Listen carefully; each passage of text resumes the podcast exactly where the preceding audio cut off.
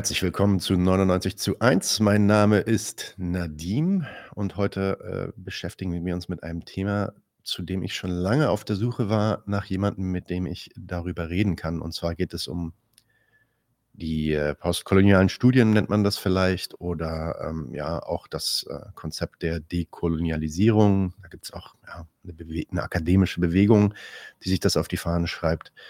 Und ähm, das mal auseinanderzunehmen, sowohl inhaltlich sich anzuschauen, was wollen die eigentlich und dann aber auch zu kritisieren und zu schauen, ähm, ob sie die Dinge, die sie da gerne hätten ähm, und gerne erklärt hätten, richtig fassen.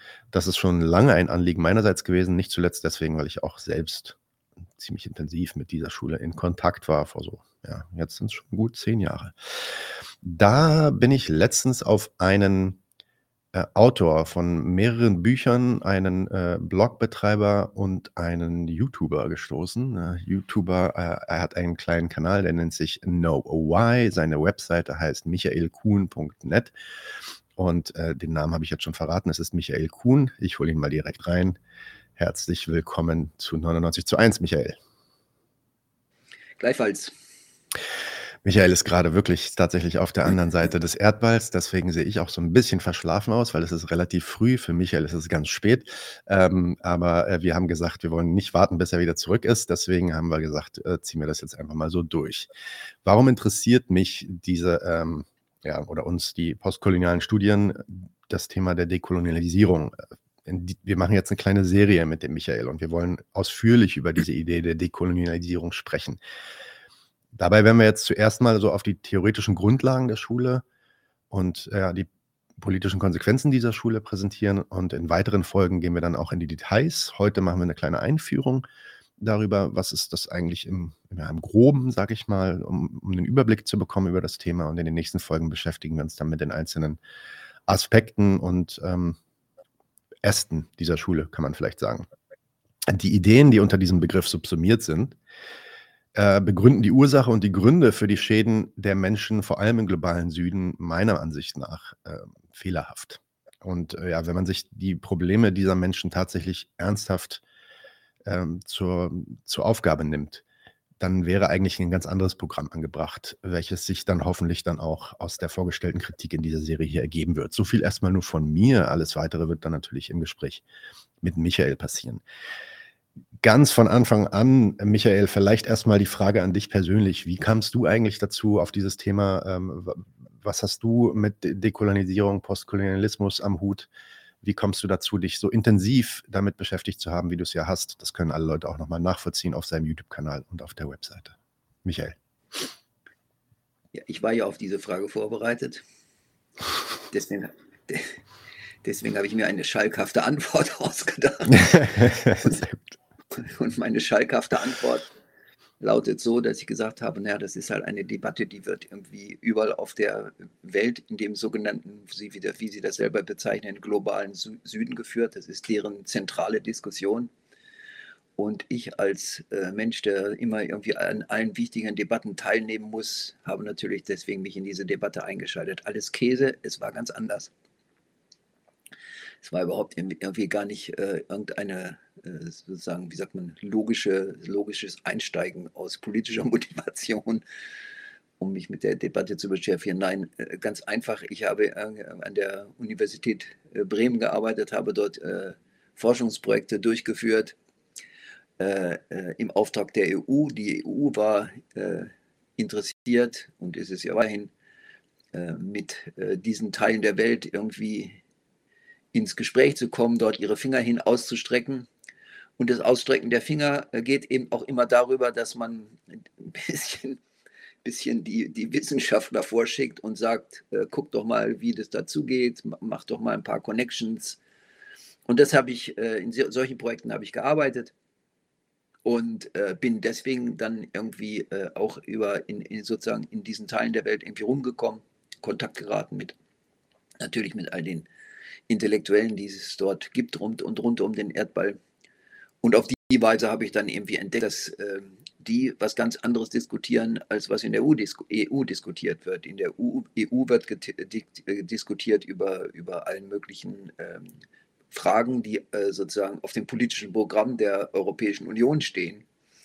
Und das ist ein bisschen äh, etwas kess formuliert, äh, wie kann man sozusagen irgendwie seinen Griff auf diese Teile der Welt kriegen. Aber die, die, äh, die, die Teile der Welt, auf die die irgendwie sozusagen ihren Zugriff bekommen möchten, die haben irgendwie das gegenteilige Problem. Die sagen, wie können wir uns irgendwie äh, sozusagen äh, von diesem weiteren Zugriff, den wir ja schon aus Kolonialzeiten kennen, wie können wir uns von dem irgendwie äh, loseisen, unabhängig machen äh, und ähm, deswegen führen die halt ganz andere Diskussionen. Die Diskussion heißt bei denen eben, äh, wie du eingeführt hast, wie kann man äh, sowohl politisch als auch im Bereich der Wissenschaft die Verhältnisse zwischen dem, dem, was der globale Süden ist, ich übernehme jetzt einfach mal diesen Begriff unkritisch, obwohl ich ihn irgendwie schon äh, eine Katastrophe finde, aber das ist dann sicherlich auch Bestandteil unserer weiteren Diskussion.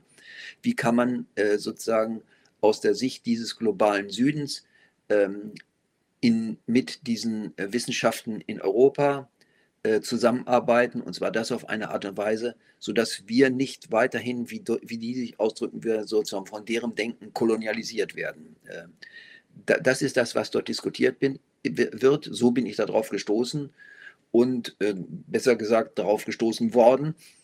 Und deswegen habe ich dann angefangen, mich damit zu beschäftigen und äh, tue es äh, bis heute, weil äh, das eben eine für die Leute in den Gegenden, das ist für die einfach, das muss man so sagen, es ist für die die Debatte, die die führen. Äh, wie können wir, wie können wir sozusagen in, in dieser Welt, sagen wir es mal ganz platt, mitmachen, äh, ohne dass wir äh, die nichts anderes sind als äh, die, Deppen, äh, die Deppen des globalen Nordens äh, und dort unsere eigene Position entwickeln. Das ist der Gehalt dieser, also etwas salopp gesagt, der Gehalt dieser Diskussion und, und äh, die äh, führen dann eben auch, aber ich will jetzt da nicht vorwegnehmen, alles schon, die führen den dann auch äh, dazu, dass sie sich überlegen, wie muss die Wissenschaft, wie muss eigentlich die Wissenschaft umgestaltet werden, aus, aussehen, dass man dort sozusagen auf ähm, wie sagt man, vom, auf gleicher Ebene äh, miteinander irgendwie äh, Wissenschaft betreiben kann. So bin ich darauf, so bin ich darauf gestoßen. Du hast es auch schon gesagt, äh, die Diskussion dort ist sehr dominant. Ähm, vielleicht vielleicht noch mal ein paar Worte zu der Relevanz, zu den Errungenschaften dieser, ähm, dieser Schule, sage ich mal, dieser Denkschule und auch dieser politischen Bewegung in Deutschland kann man sich das ja schwer vorstellen, weil hier tatsächlich die Relevanz, darüber reden wir auch gleich, warum das hier so ein bisschen anders ist. Ähm, aber in, in der Welt ist äh, da draußen, außerhalb Deutschlands, vor allem in diesem sogenannten globalen Süden, ist das ja sehr dominant. Wie, was bedeutet das? Wie relevant ist das und ähm, was sind vielleicht die politischen Konsequenzen dafür auch?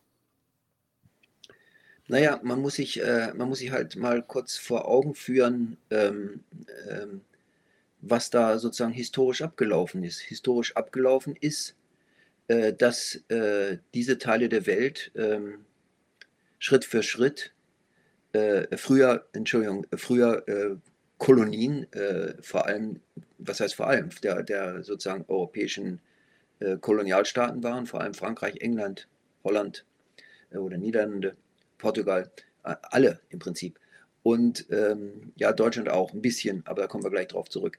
Äh, und äh, dass äh, diese Kolonien ähm, in der Geschichte des äh, sozusagen äh, nach dem Zweiten Weltkrieg, aber auch vorher schon, ähm, dass die für ihre äh, staatliche Unabhängigkeit gekämpft haben. Das ist das, was man sozusagen einfach mal zur Kenntnis nehmen muss. Und dieser Kampf für die staatliche Unabhängigkeit, der war zunächst und über lange Zeit ähm, ein Kampf gegen das Gesellschaftssystem der Kolonialisten, also ein Kampf gegen den Kapitalismus. Und dieser Kampf gegen den Kapitalismus fand in dem äh, alternativen Gesellschaftssystem, was es ja zu der Zeit auch noch gab, auch da muss man sich mal dran erinnern, äh, das darf man aus heutiger Sicht nicht einfach so beiseite wischen oder vergessen, es gab ja zu der Zeit, als, äh, diese, als es diese Kämpfe gegen den Kolonialismus gab, noch sowas äh, wie Hallo, die Sowjetunion. Also ein alternatives Gesellschaftsmodell, äh, ein, äh, Gesellschaftsmodell, das sich verstand als Alternative, als Gegenmodell zum Kapitalismus. Und ähm, der Kampf der Kolonien gegen den Kolonialismus als Kampf gegen den Kapitalismus wurde deswegen von der Sowjetunion unterstellt, äh, unterstützt.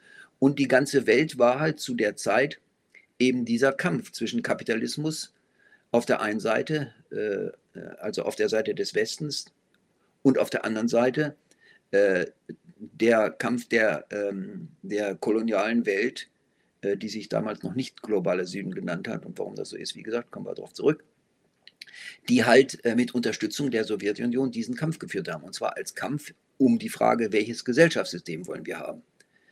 Ähm, das Ergebnis äh, dieser äh, Auseinandersetzung ist ja frappierend, obwohl es heute kein Mensch mehr irgendwie als frappierend oder irritierend irgendwie zur Kenntnis nimmt.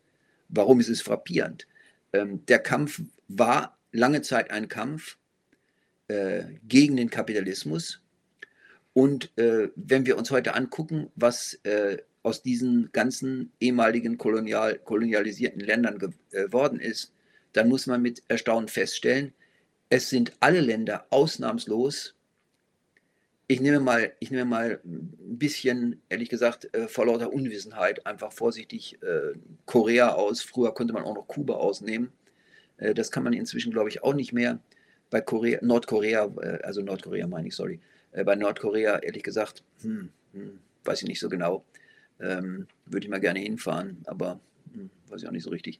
Also jedenfalls bis auf diese beiden äh, äh, ehemaligen Kolonialstaaten sind alle Kolonialstaaten äh, inzwischen genau das, wogegen sie gekämpft haben. Sie sind alle äh, Länder mit dem gleichen politischen System, mit äh, Nationalstaaten, und sie sind Länder mit einer Marktwirtschaft, also mit Kapitalismus, mit dem äh, sozusagen mit dem politischen, mit, der, mit dem politischen System äh, kapitalistischer äh, äh, Staaten und mit dem wirtschaftlichen System äh, kapitalistischer äh, Wirtschaften.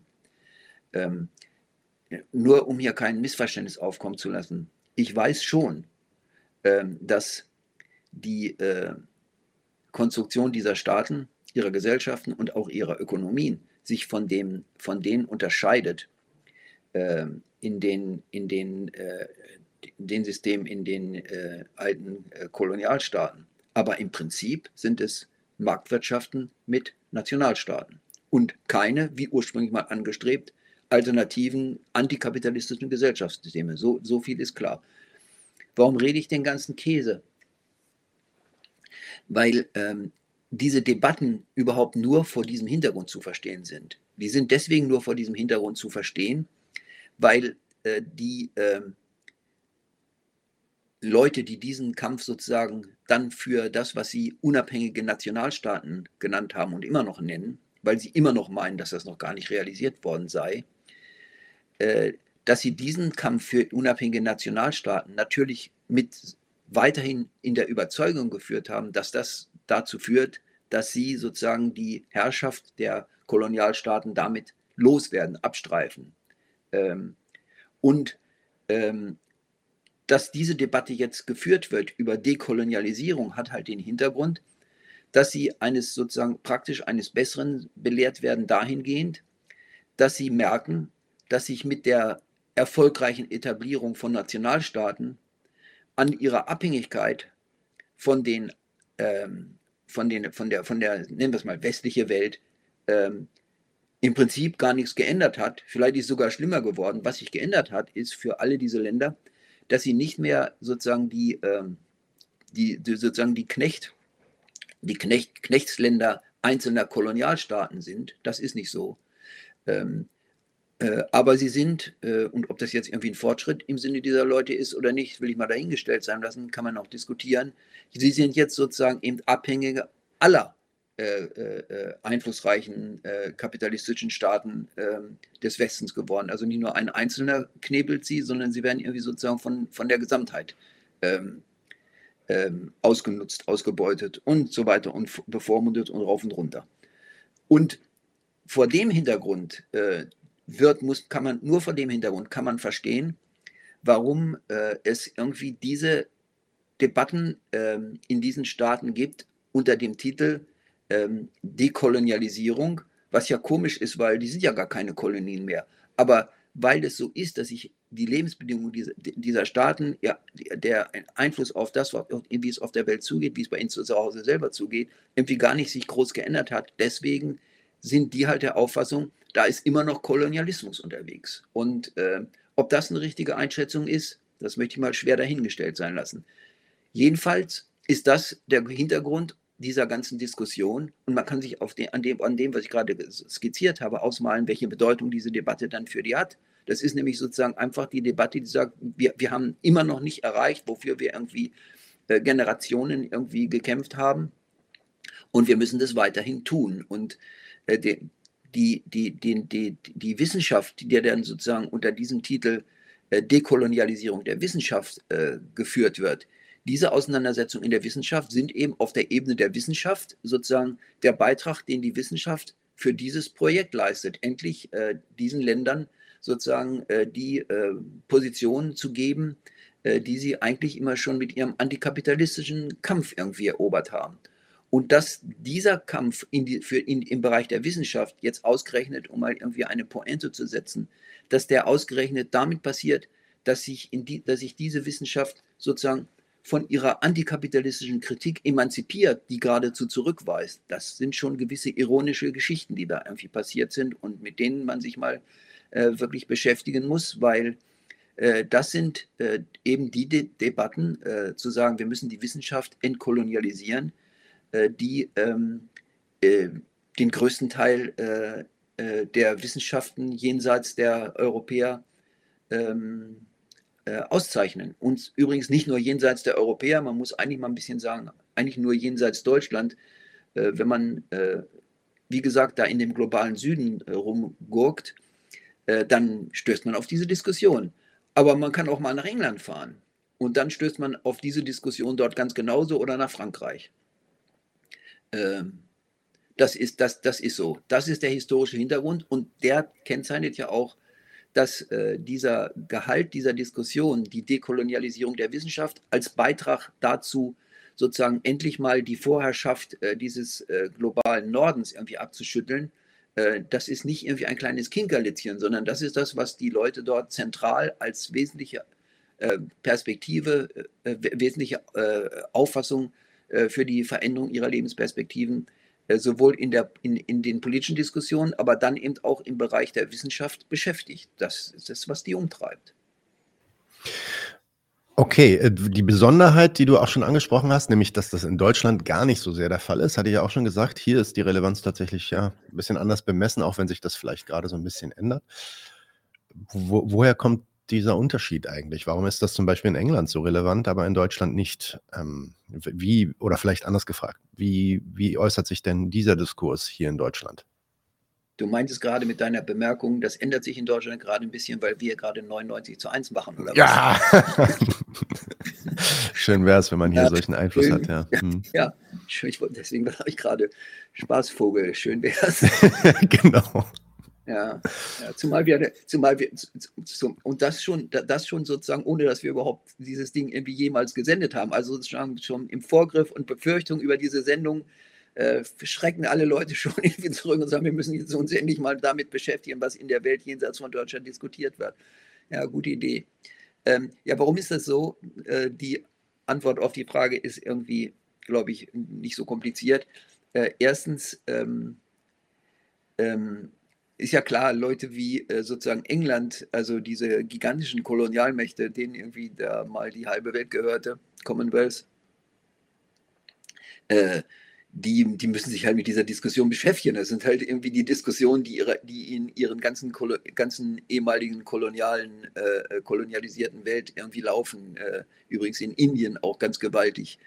Und, ähm, und äh, äh, Frankreich, ähm, äh, tut das ganz genauso. Äh, ganz Westafrika, wie man weiß, ähm, also etwas salopp formuliert, ähm, ist ja tatsächlich, ist, da ist ja tatsächlich so, dass äh, ich möchte mal sehen, dass es in irgendeinem Land Westafrikas, im ganzen Westen Afrikas möglich ist, äh, ein, äh, eine Regierung zu etablieren, ohne dass man nicht vorher irgendwie in der, äh, im, Wei im, Weißen Haus, sage ich jetzt schon, da, wie heißt das da, irgendwie in der Champs-Élysées, wie das heißt, bei Herrn Macron mal nachgefragt, ob, ob, der, ob die, ob die äh, vorgestellten Herren auch irgendwie genehm sind. Das wird ja bei denen irgendwie als abgenickt. Und ähm, mit anderen Worten, ähm, auch, die, auch die haben äh, äh weiterhin äh, mächtig ihre Finger im Spiel äh, ähm, äh, unabhängige Staaten hin oder her in, in, diesen, in diesen Teil Afrikas und ähm, in diesen westlichen Teilen Afrikas.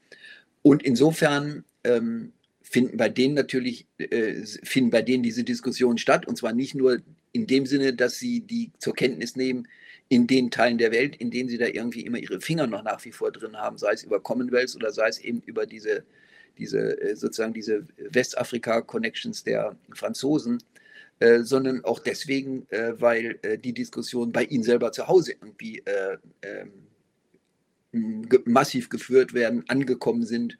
Und ähm, wenn man sich irgendwie mal anschaut, England zum Beispiel, also ähm, ich habe keine Ahnung, ich muss es auch nicht unbedingt wissen. Äh, ich bin nicht so einer, der immer alles dadurch beweist, dass mir irgendwas zählt.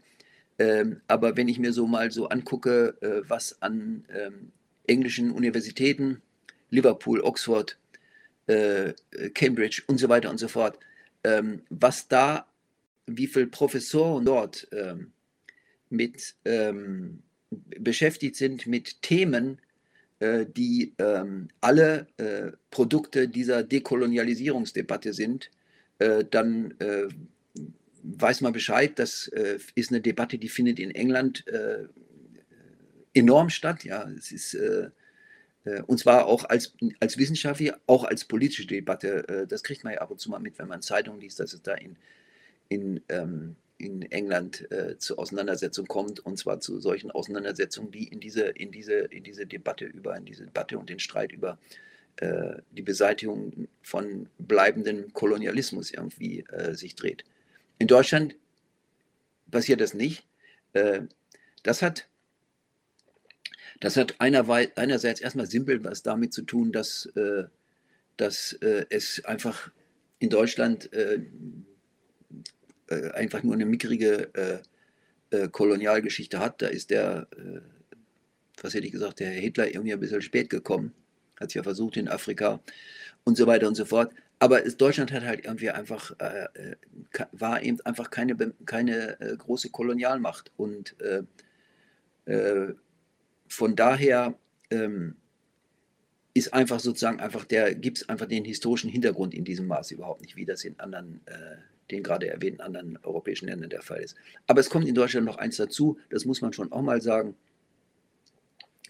Ähm, die Art und Weise, wie äh, Deutschland sein eigenes äh, äh politisches Selbstverständnis konstruiert, ähm, äh, die sieht einfach so aus, dass ähm, in dieser, in dieser ähm, Konstruktion, wie Deutschland sich selber sieht, ähm, das ist so, das ist sozusagen so sehr auf die eigene deutsche Geschichte äh, fokussiert, konzentriert, äh, dass da äh, überhaupt kein, einfach äh, sozusagen die Vorstellung, dass andere, an, andere nationale Identitäten äh, hier irgendwie sozusagen in der Diskussion eine Rolle spielen könnten. Das, die ist sowas von abwegig.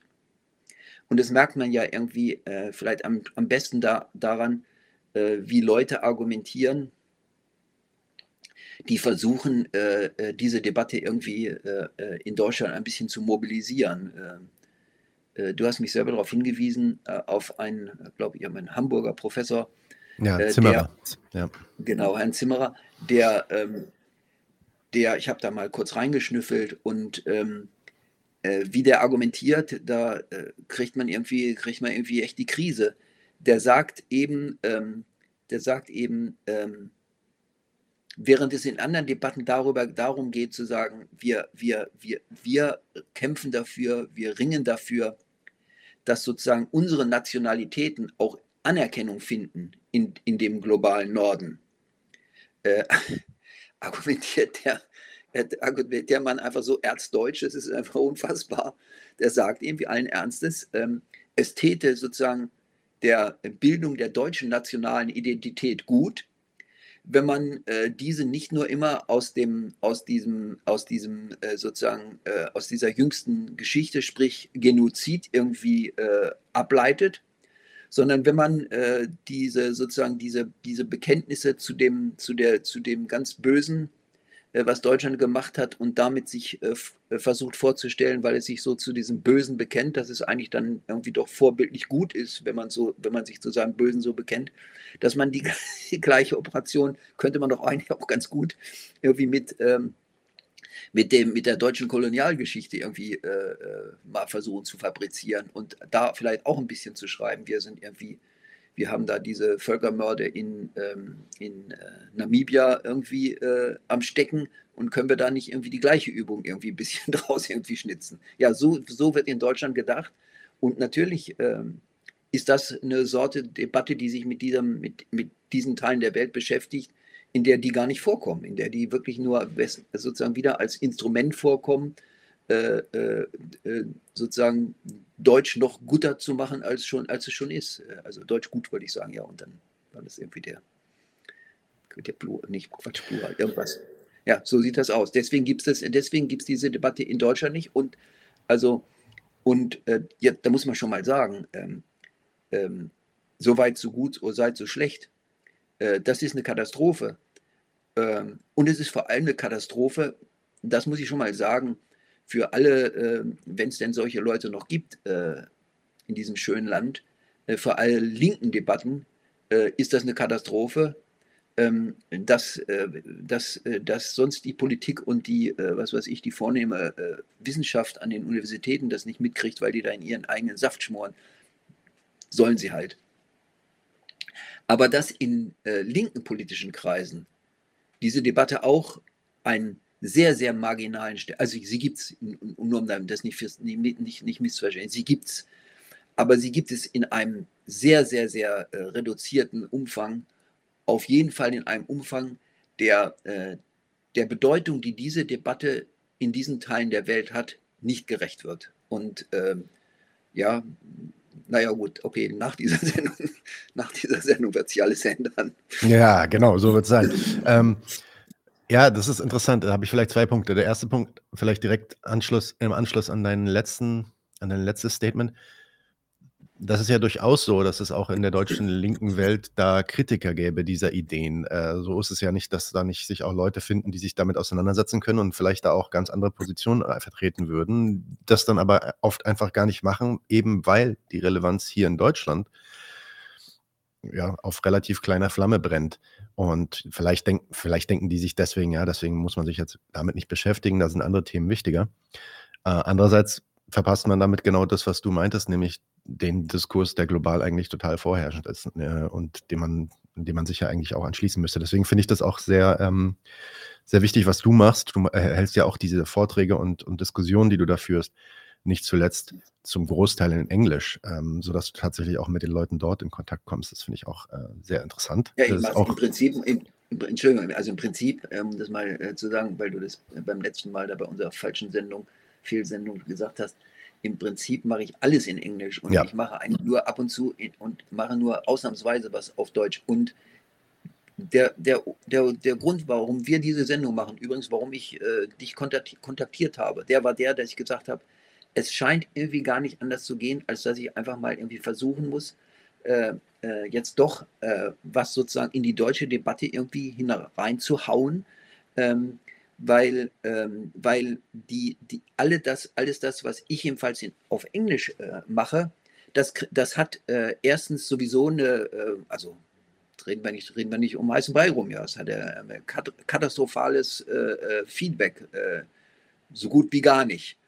Und das hat was damit zu tun, dass all der Käse, den ich zu, dieser, den ich zu diesen Diskussionen beizutragen habe, in den Diskussionen in diesem globalen Süden, ähm, weil es eine Kritik an denen ist, damit sozusagen abgetan wird, dass gesagt wird, ja, da kommt wieder einer da oben aus dem globalen Norden, der will uns irgendwann mal wieder richtig sagen, wie wir, wie wir den globalen Norden richtig zu kritisieren haben. Ein alter weißer Mann. Ein alter weißer, genau. Übrigens ein alter weißer Mann in, in also in, in, in einer äh, sehr viel extensiveren Form, als ich mir das je hätte ausmalen können. Ich äh, will das jetzt hier nicht ausführen, weil das dann ein bisschen zum, vom Thema abführt. Aber ähm, ein alter weißer Mann, stimmt ja, oh, guck dir meinen Bart an, ja, alter weißer Mann und Hautfarbe weiß, auch okay. Aber weißt du, wenn man, wenn man, äh, wenn man ähm, gegenüber Leuten, die, ähm, ich sag jetzt mal allen Ernstes, ähm, aber lassen wir das mal weg, die als einen wesentlichen Bestandteil ihrer Kritik, das Insist ihrer Kritik am Westen, das Insistieren auf sich selber als Mitglieder von Rassen, äh, wie habe ich gerade angefangen? Also die, die sagen, wir sind Rassen, wir bekennen uns nicht, wir bekennen, wir sind Rassen. Wir lassen uns auch nicht ausreden. Wenn du das angreifst und dann von diesen Leuten gesagt kriegst, du bist ein, ein Rassist, weißer Mann, weil du gerade gesagt hast, ja, alter weißer Mann, ja, nicht irgendwie Haarfarbe, sondern es heißt wirklich, und so geht dort die Argumentation, und das ist Bestandteil der postkolonialen Debatte, das muss man sich mal einfach mal vor, vorstellen, die geht so. Die sagen, wer unsere Debatte kritisiert, und da sind die dann ganz schnell. Und wer irgendwie, äh, das erkennt man ja irgendwie, ja, der, der Kerl ist irgendwie weiß, äh, äh, wo kommt der her? Germany. Na, ist doch klar. Nicht alter weißer Mann, sondern weißer, typischer weißer Mann, äh, der uns hier äh, mal wieder sagen will, wie es lang geht. Und dann kriegst du von denen um die Ohren gehauen, dass du ein, wenn du den, wenn du den Rassismus der Leute kritisierst, sagen die dir, du bist ein Rassist, weil du deren Rassismus deren positive Gesichtsweise, Sichtweise auf das, was Rassismus ist, zu dem sie sich bekennen als Bestandteil ihrer nationalen Identität. Weil du denen sagst, Leute, piept ihr, dann kriegst du von denen zu hören, dass man ein Rassist sei. Und daran, also wer, daran merkt man mal, ähm, wie, wie, wie verrückt die Situation ist, wie dringend es ist, sich mit diesem Zeug irgendwie auseinanderzusetzen. Wenn du Rassismus kritisierst, wirst du Rassist genannt. So irre ist die Welt. Und äh, ja, mit der muss man sich auseinandersetzen. Jetzt habe ich äh, vergessen, was du äh, gefragt hast. Alles gut. Nee, nee, nee, das war, war genau, das war, war vielleicht mein erster äh, Kommentar. Der zweite Kommentar, wo ich nochmal zurück wollte auf die Eigenschaft, ähm, die die ganze Debatte in Deutschland hat. Du hast ja schon so ein bisschen darauf hingedeutet und vielleicht kannst du einfach mal sagen, ob du das auch so siehst, dass äh, wenn, vielleicht ist es auch eine, eine Form der Zusammenfassung von dem, was du sagtest oder eine Umformulierung. Während die staatliche, ich nenne das jetzt mal wirklich in Anführungsstrichen, Vergangenheitsbewältigung in Staaten wie Frankreich und England sehr fokussiert ist auf, der, auf deren äh, koloniale Vergangenheit. Und diese äh, Bewältigung dieser kolonialen Vergangenheit auch wirklich Teil der Staatsräson ist, also nicht zuletzt auch Legitimation für die eigenen äh, imperialen, sage ich mal, Ambitionen in der ganzen Welt, ähm, sich damit dann als geläutert und als, als, als woke und so weiter aufzustellen. Funktioniert das in Deutschland einfach anders aufgrund der anderen äh, Vergangen der ja, charakteristisch anderen Vergangenheit, die sich halt viel mehr auf den, auf den Holocaust bezieht, die sich auf die Beziehung zu Israel bezieht, auf die Beziehung zu dem Judentum und so weiter. Und vielleicht kann man da eine Parallele ziehen im Sinne von, das mag schon sein, dass der postkoloniale Diskurs hier nicht das ist, was die die akademische Welt und auch die, äh, die politische Welt prägt. Ähm, ähnliche Funktion nimmt diese Fixierung auf, auf Israel und auf den Holocaust äh, dann aber doch ein. Würdest du das auch so sehen? Ich, glaub, ich bin mir nicht sicher, ob ich deine Frage richtig verstanden habe. Sag, sag, ich, ich probiere mal eine Antwort. Äh, sag mir, ob ich okay. das richtig verstanden habe. Alles klar, sonst, äh, sonst musst, du, musst du einfach sagen, irgendwie ähm, voll daneben, Michael, nochmal von vorne. Okay. Also, also es ist halt so, ähm, ähm, Deutschland hat äh, sein großes Projekt, äh, sich irgendwie äh, im Zweiten Weltkrieg zu einer Weltmacht zu mausern, äh, vergeicht. Das ist halt, hat halt nicht geklappt. Und ähm, vor dem Hintergrund ist, sind die äh, Bemühungen, die Versuche in den Kreis äh, der ähm, Staaten der Welt als anerkanntes Staatensubjekt zurückzukehren, ähm, natürlich äh, sozusagen gehen von was ganz anderem aus. Die gehen von der Niederlage im Krieg aus. Ähm, und die müssen mit dann auch noch mit dem, das äh, soll man mal nicht unterschätzen, aber das ist ein eigenständiges Thema, habe ich auch was zu geschrieben, kann man auf meinem Blog nachlesen. Ähm, äh, die müssen halt mal das wieder hinkriegen, dass sie, äh, nachdem sie mit dem äh, Vorwurf des Völkermords äh, mitgeteilt bekommen haben, dass sie sich aus damit aus der Weltgemeinschaft dank der Verletzung der Regeln dieser Weltgemeinschaft ausgeschlossen worden sind. Denn das ist der Inhalt dieses Vorstoßes. Da soll man sich nichts vormachen. Ähm, um Morden und Meucheln geht es da nie. Äh, das steht im Völkerrecht alles drin. Morden und Meucheln in Kriegen, das ist ganz normal. Da, da, steht, da sagen dann irgendwie äh, abgebrühte Leute, ja, also wenn man nicht morden könnte und meucheln im Krieg, da könnten wir ja keinen Krieg führen. das kann ja wohl keiner irgendwie ernsthaft sehen, so sehen.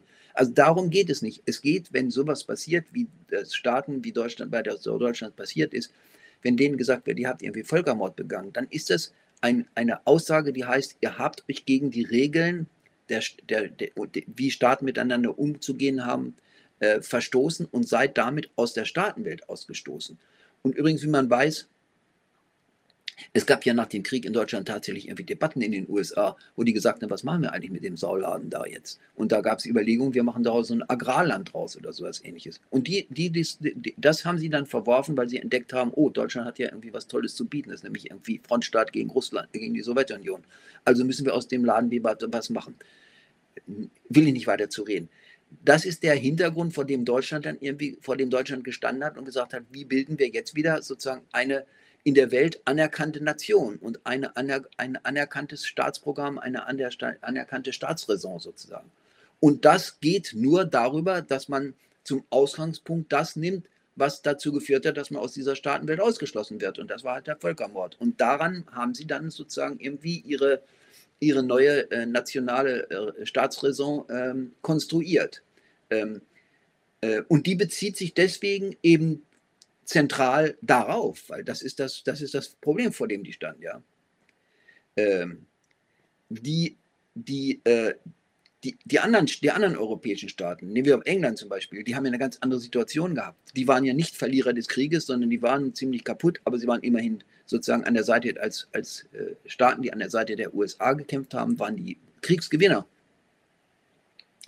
Und ähm, dass, der, dass die Konsequenz äh, des Zweiten Weltkriegs darin bestand, äh, dass dann ähm, diese Kriegsgewinner äh, sozusagen ihren alleinigen Zugriff auf Kolonialstaaten, auf ihre Kolonien irgendwie verloren haben und sich andere dort irgendwie auch eingemischt haben, sprich vor allem irgendwie die USA. Ähm, das hat ja bei denen deswegen zu ganz anderen Herausforderungen geführt. Die mussten nämlich es irgendwie hinkriegen, ähm, äh, die, die, die riesigen Einflusssphären, die sie über, ihre, über ihren Status als Kolonialstaat äh, auf diese riesen, riesigen Teile der Welt hatten, auf die die äh, Amerikaner noch gar keinen Zugriff hatten zu der Zeit, die mussten sie ja irgendwie für sich erhalten. Die mussten ja irgendwie jetzt sagen, okay, als Kolonialmacht werden wir nicht mehr akzeptiert, ähm, das geht nicht mehr. Äh, jetzt müssen wir irgendwie einen Weg finden, wie wir unser Verhältnis, äh, unseren Zugriff auf diese Teile der Welt ähm, weiterhin erhalten und ähm, die, die, äh, die Auseinandersetzung deswegen mit diesen Staaten und ihrem Status als unabhängige, selbstständige Staaten ist deswegen eine, die Art und Weise, wie, Staaten wie England dann eben wie es hinkriegen, ihren, ihr, sozusagen ihre, ihre Finger äh, in diesen Teilen der Welt irgendwie drin zu haben. Und das geht halt nicht anders, als dass man sich auf die, auf die, ähm, auf die politischen äh, äh, Programme dieser Staaten, dieser ehemaligen kolonialisierten Staaten bezieht. Und äh, im wissenschaftlichen Bereich passiert das dann eben darin, dass man sich auf die Diskussionen, die in diesen Staaten geführt werden, über, über die Zukunft ihrer, ihrer Staaten, die Zukunft der Welt äh, einlässt und sich deswegen insofern eben an dieser Debatte über ähm, dekolonial, die, die dekolonialisierte Welt äh, beteiligt. Und das ist das, was in England passiert im Unterschied zu Deutschland. Das liegt in dieser, in einfach in dieser ganz unterschiedlichen Lage ähm, äh, der Staaten nach dem, nach dem Zweiten Weltkrieg. Das kann man jetzt noch irgendwie ausführen und entwickeln, muss Klar. man auch. Aber mal kurz angedeutet ist das der, der Hintergrund dafür, warum es, ähm, warum es in Ländern wie England äh, diese Debatten äh, unter dem Stichwort äh, äh Decolonization, Postkolonialismus und so weiter irgendwie gibt, als sozusagen, als, wenn man so will, äh, frech formuliert, als sozusagen als, als, als unvermeidliche Form, wie man sich irgendwie weiterhin diesen Staaten irgendwie einmischen kann, damit spielen kann. Und ähm, dieses äh, Anliegen gibt es in Deutschland nicht, weil die, weil die haben ein ganz anderes Problem gehabt.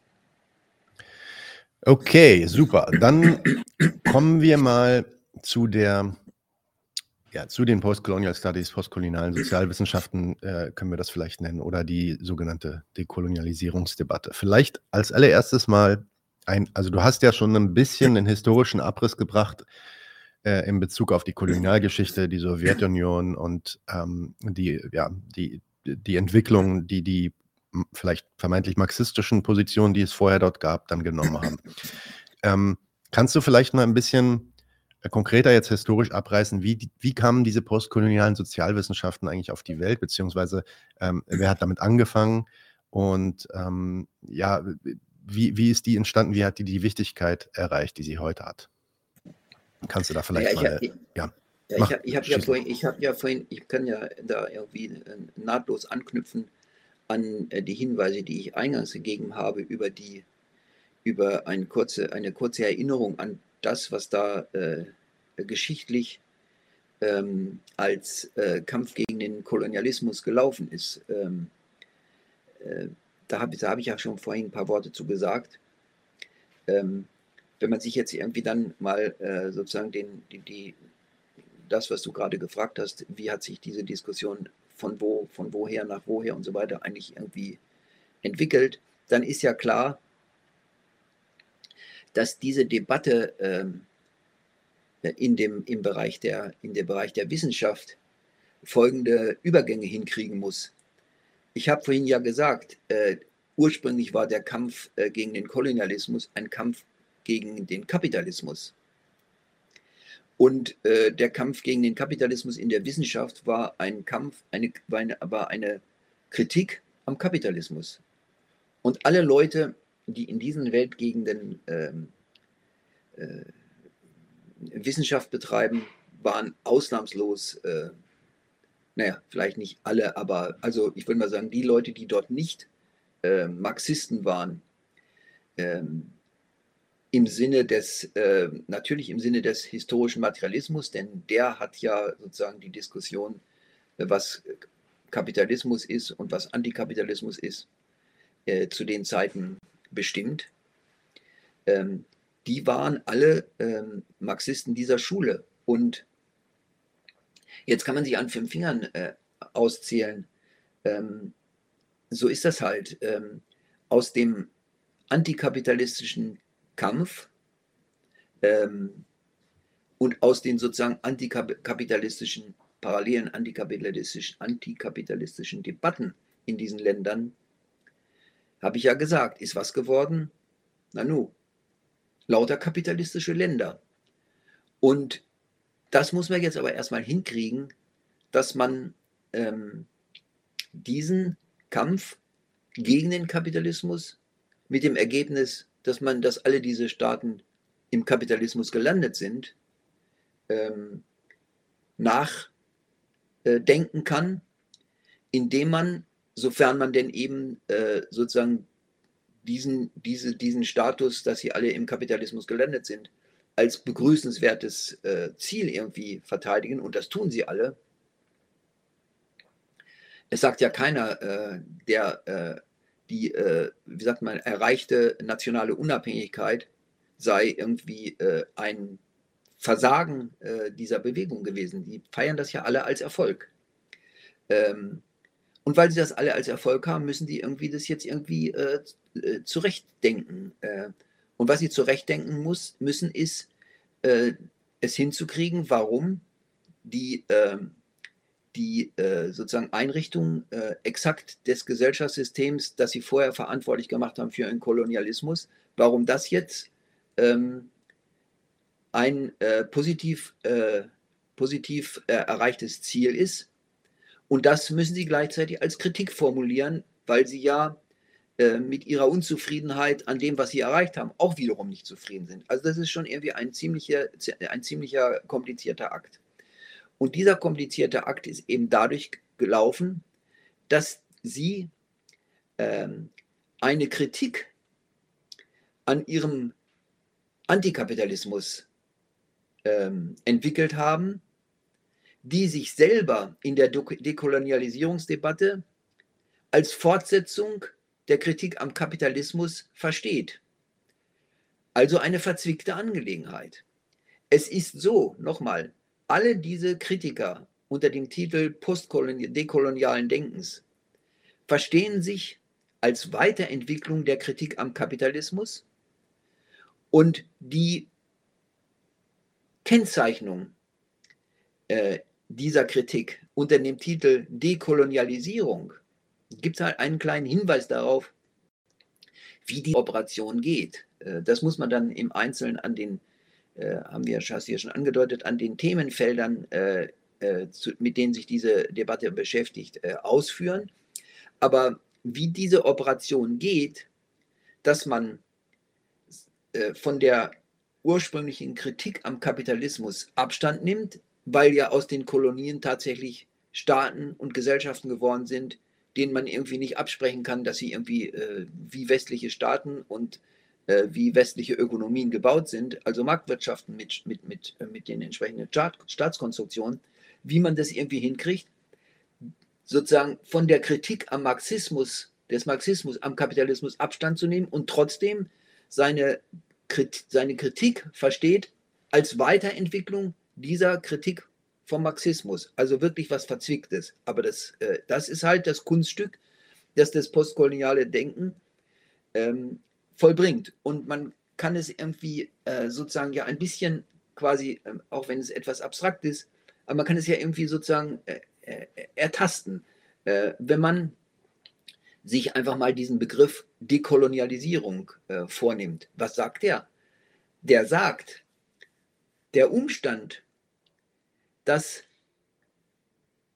ähm, sich die ähm, Situation der Kolonien in dem Punkt, dass wir weiterhin am Gängelband, ähm, und das ist übrigens interessant, da sagen sie auch Imperialismus, aber da meinen sie irgendwie Kolonialismus mit. Für die ist deswegen Kolonialismus immer Imperialismus. Und das, was heute passiert, ist für die nicht Imperialismus, das ist für die Fortsetzung von Kolonialismus.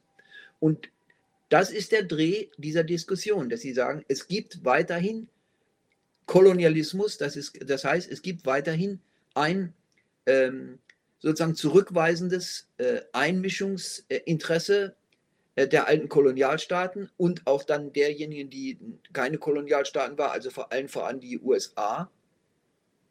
Es gibt weiterhin Einmischung und die Charakterisierung dieser äh, sozusagen Einmischung in diese Staaten als Kolonial Fortsetzung des Kolonialismus ähm, ist ja ein interessanter Hinweis, bei dem seltsamerweise oder eben auch nicht seltsamerweise äh, das Wort Kapitalismus nicht vorkommt, sondern es kommt vor ein, eine Diskussion, die sich ausschließlich in, gar nicht mehr mit dem Gesellschaftssystem befasst, sondern die sich befasst mit dem Verhältnis zwischen diesen Staaten. Weil das, dass diese Staaten äh, wie sagt man, Staaten sind und dass sie äh, äh, Marktwirtschaften sind, das ist abgehakt bei denen. Deswegen signalisiert die Kritik, die sich selber äh, antikolonial, als Antikolonialismus oder genauer gesagt als eine Kritik, die sagt, hier, hier gibt es eine Fortsetzung von Kolonialismus. Das ist ja die Idee, wenn man sagt Postcolonial Studies oder Decolonization, das sagt das noch deutlicher, dann sagt man, das Problem besteht hier, dass es weiter koloniale Verhältnisse zwischen den nun unabhängigen Staaten und dem globalen Norden gibt. Und das ist der Dreh, das ist, dieser, das ist der Dreh, wie man sozusagen seine Kritik am Kapitalismus einpackt und seine Kritik am, an der Fortsetzung des Kolonialismus als Weiterentwicklung ähm, des Marxismus irgendwie auffasst. Ähm, das aufzuzeigen, nachzuweisen, an der Art und Weise, wie diese äh, Kritik äh, postkolonialer Studien oder dekolonialisierten Denkens, wie die sozusagen dann diese Gedanken durchkonstruiert. Das ist der ganze Witz in der Auseinandersetzung mit dieser Debatte. Und äh, äh damit, äh, das ist das, womit wir uns ja dann irgendwie äh, gleich mal kurz, wenn ich das richtig verstanden habe, in, nur in dem Sinne befassen, dass wir mal diese, die, die Diskussionsfelder, auf denen diese Operation irgendwie ähm, quasi äh, vorexerziert wird, ähm, wenn wir mal kurz diese Felder irgendwie skizzieren. Ja, das machen wir gleich. Ich will bloß auf einen Begriff nochmal zurück, weil der ist sehr zentral in diesen, äh, in, in, in diesen Gefilden und du hast ihn jetzt auch schon mehrmals erwähnt, deswegen wollte ich mal, dass du den nochmal ausführst. Dekoloniales Denken dekolonialisiertes Denken. Was, was, äh, das gibt es ja wirklich äh, ohne Ende. Da gibt es sogar T-Shirts, die man sich kaufen kann mit irgendwelchen Ikonen auf dem T-Shirt, Decolonize Your Mind und so weiter. Was genau. wollen die damit eigentlich sagen? Und vielleicht kannst du auch mal auf den Charakter rausgehen, dass das ja sowohl eine Ansage ist an den Westen, ähm, der ja immer noch als kolonialistisch äh, bezeichnet wird, als auch an die, ja, den, den, den globalen Süden, die eigenen, die, die, die das, sagen wir mal, die Kolonisierungsobjekte, ja, also äh, die, die Untertanen quasi dieses Kolonialismus, die man sich da ähm, äh, theoretisiert. Kannst du mal was dazu sagen? Was meinen die mit decolonize your thinking oder dekolonialisiertes Denken. Ja, vielleicht hilft es, vielleicht hilft folgender, vielleicht mal hilft mal folgender Hinweis. Ähm, um das, um das, um zu kapieren, äh, was die eigentlich damit äh, sagen wollen. Weil, wie gesagt, ähm, ähm, die Idee, dass es sich um genau dasselbe Gesellschaftssystem handelt, was ihn auch den Kolonialismus beschert hat, das jetzt der Umstand, dass dieses Gesellschaftssystem namens, Koloni namens äh, Kapitalismus nicht mehr sozusagen als der Zugriff eines einzelnen kapitalistischen Staates auf diesen globalen Süden erfolgt, sondern als dessen Gesamtheit, dass das ja vielleicht dann doch auch immer noch was mit Kapitalismus zu, zu tun hat, das will diesen Leuten eben nicht in Sinn. Und ähm, das hat folgende Bewandtnis, man könnte auch sagen, folgenden wie sagt man, folgende Plausibilität, wenn man so will. Die Leute sind ja nicht, die sind ja nicht bescheuert. Äh, es muss ja irgendwelche Umstände geben, die sozusagen zu dieser Sichtweise ähm, verleiten, animieren, die das zulassen, dass man das so sieht. Die sind, ja nicht, sind ja nicht bescheuert. Ähm, was ist da eigentlich der Punkt? Der Punkt ist der, dass die ähm, Bürger äh, dieser Gesellschaften ja tatsächlich im formellen Sinne äh, genauso Staatsbürger sind wie die Staatsbürger Englands oder Deutschlands oder Frankreichs oder wie auch immer. Es ist ja tatsächlich so, dass äh, es zwischen den Staaten und entsprechend zwischen den Staatsbürgerschaften äh, gewaltige Unterschiede bestehen ähm, gewaltige Unterschiede dahingehend, äh, wer eigentlich was ist in dieser Staatenwelt und wer was ist in dieser Staatenwelt als Bürger. Das hängt halt davon ab, was der Staat in dieser Welt zu melden hat.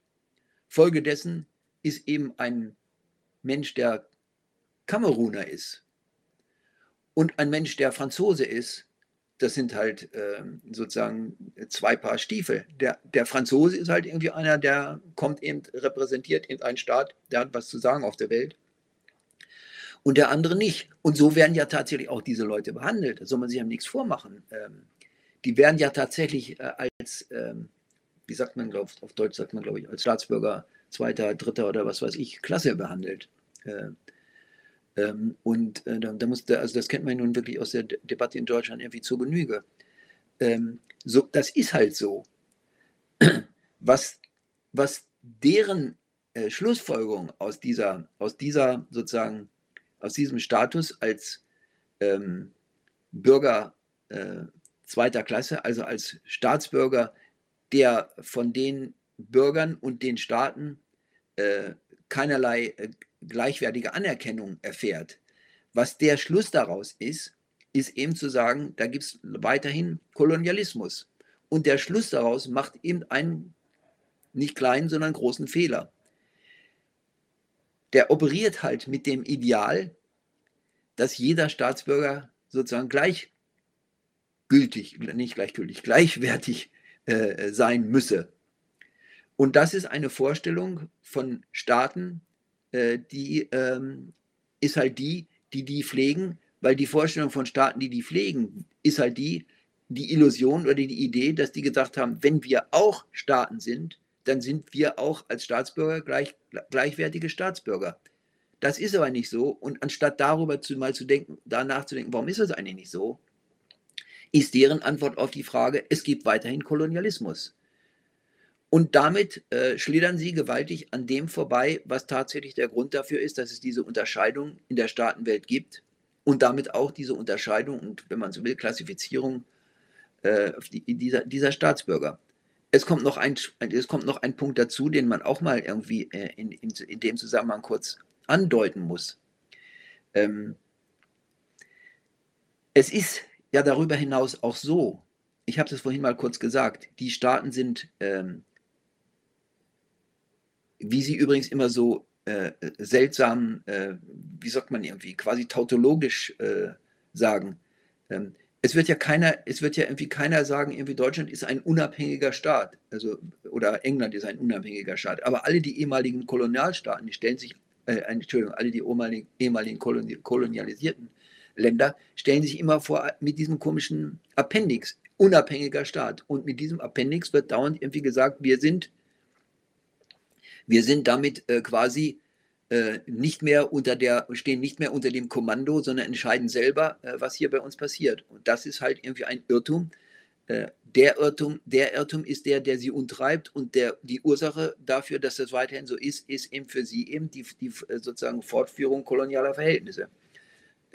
Äh, den Irrtum muss man irgendwie eben aufklären.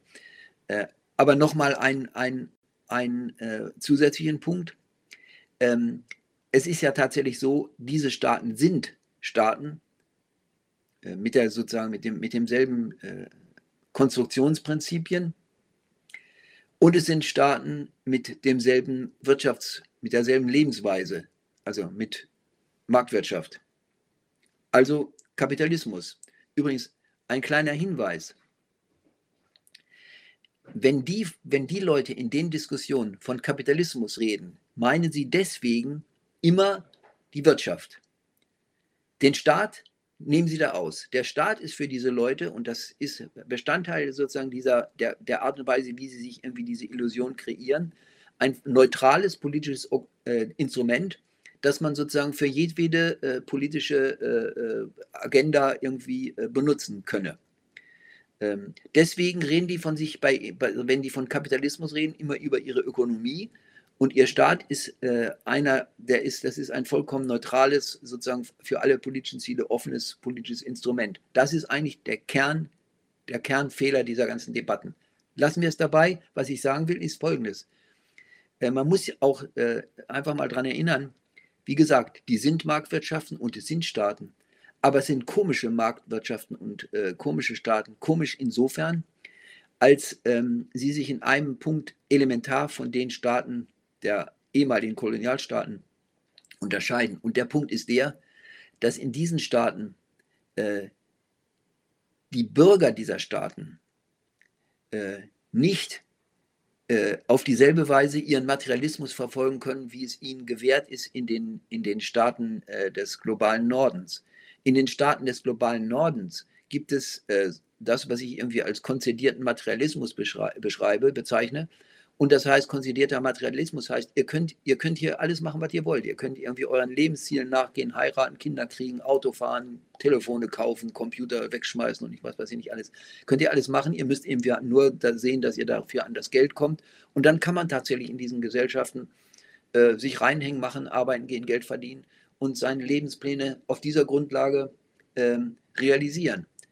Äh, man geht halt arbeiten und verdient Geld. Und dann ist man eben ein Bürger. Und ähm, das hat Konsequenzen für die, für die Art und Weise, wie Leute dann eben ihren Bürger sehen äh, und so weiter aber in diesen Staaten. Das geht aber gar nicht in diesen, in, die, in diesen, in diesen ehemaligen äh, äh kolonialisierten Staaten. Es gibt einfach diesen konzedierten Materialismus dort nicht. Man kann, es kann nicht, hat nicht, kriegt nicht jeder mehr oder weniger irgendwie einen Job, kriegt, verdient Geld und gründet eine Familie, geht zur Schule, Uni oder was der Toll, was wird Schlosser oder Professor oder keine Ahnung. Das ist halt in diesen Staaten nicht gegeben. Dafür fehlt diesen Staaten die materielle Grundlage, eine solche Wirtschaft überhaupt zu etablieren. Und warum fehlt diesen Staaten die etablierte die, die Grundlage, um einen solchen konsolidierten Materialismus ihrer Bürger zu etablieren? Na, weil der Westen halt irgendwie alles abgeschafft hat, rausgeklaut hat und es sozusagen, na, geklaut, lass ich mal weg, es wird ja heute nicht mehr geklaut, es wird ja heute gekauft.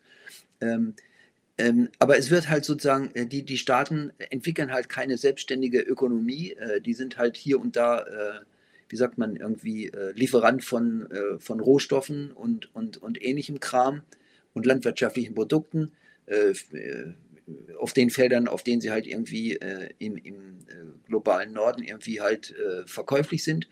Und deswegen gibt, gilt bei denen irgendwie einfach nicht dieses Prinzip, dass man dort als, als Bürger dieser Staaten eben auch seinen Materialismus verfolgen kann.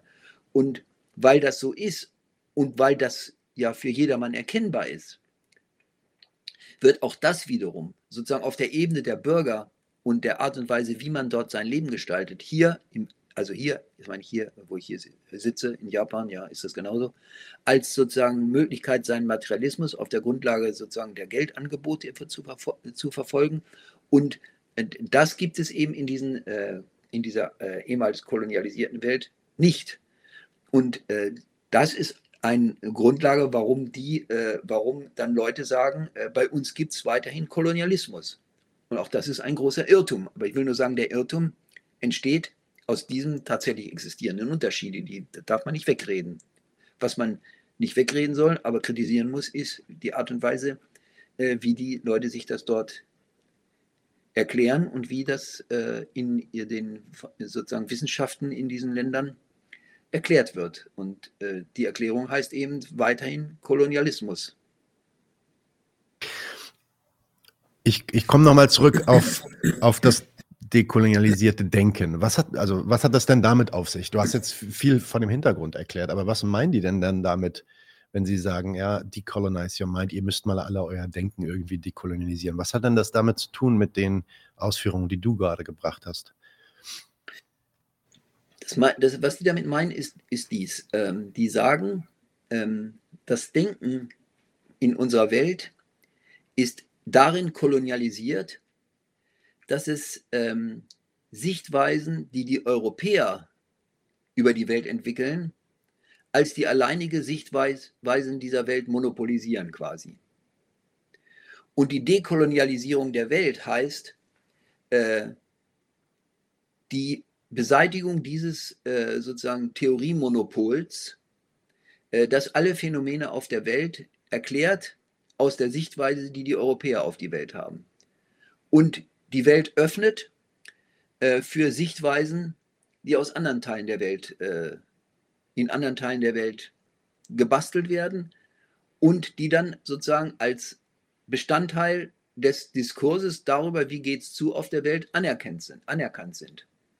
Also das sozusagen das, äh, wenn man will, das sozusagen das Theoriemonopol ähm, der europäischen Wissenschaften auflösen in ähm, das, was man ähm, als die Multiplizität, eine Art Multiplizität, ein Pluralismus ähm, äh, von Auffassungen über die Welt haben kann. Und man merkt übrigens an, schon an dieser Beschreibung, ich glaube, die stimmt einigermaßen, man merkt schon an dieser Beschreibung, ähm, das geht ja dann, das, das, das geht ja dann ins Detail, wenn man darüber diskutiert, äh, wie die dann ihre Kritik äh, an den europäischen Wissenschaft formulieren, nämlich als Eurozentrismus. Ich will dem jetzt nicht allen vorgreifen, aber man merkt daran, weil du die Frage gestellt hast. Die Kritik Eurozentrismus sagt ja äh, deutlich, ähm, na klar könnt ihr euren Käse da in Europa euch zusammenreiben. Könnt ihr machen, was ihr für Theorien habt, macht das mal. Aber Zentrismus heißt, da heißt da der Vorwort, ihr, ihr, ihr dürft das nicht alleine machen. Ja, wir müssen unsere eigene Meinung irgendwie formulieren können. Und ähm, Dekolonialisierung, Entkolonialisierung des, der, der, der Wissenschaft heißt dann eben äh, die, ähm, die Einführung von äh, sozusagen äh, eines Pluralismus oder ich, ich, benutze das Wort Pluralismus hier nicht so gerne, weil das Wort Pluralismus äh, so, sozusagen so eine, so eine, so eine blöde äh, wissenschaftstheoretische Konnotation hat ähm, der, der sich so, der irgendwie immer so sozusagen auf den Relativ, der sozusagen irgendwie auf dem Relativ, notwendigen Relativismus von äh, Denken irgendwie rumreitet. Ähm, das wird hier verrückterweise auch positiv bemüht, muss man sagen, kommen, wir zu.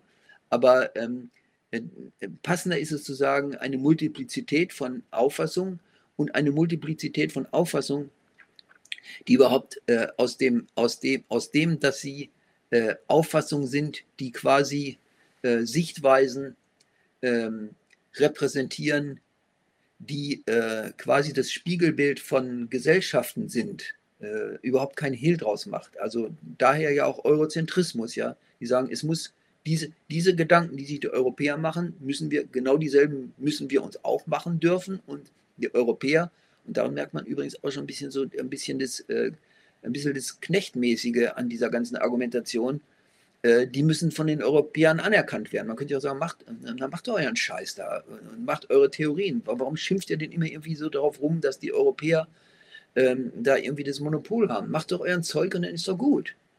Aber äh, ähm, äh, es wird halt immer so vorgetragen, äh, wir müssen, wenn, wenn gesagt wird, Dekolonialisierung der Wissenschaft, dann wird, wird ihnen immer vorgetragen, wir müssen, ähm, es hat halt dieses Moment des Bettelns, äh, wir müssen sozusagen darauf äh, hinwirken, dass wir von diesen Europäern, denen wir irgendwie immer den Vogel zeigen, müssen wir aber unbedingt irgendwie auch anerkannt werden als äh, alternative Theorien. Warum eigentlich?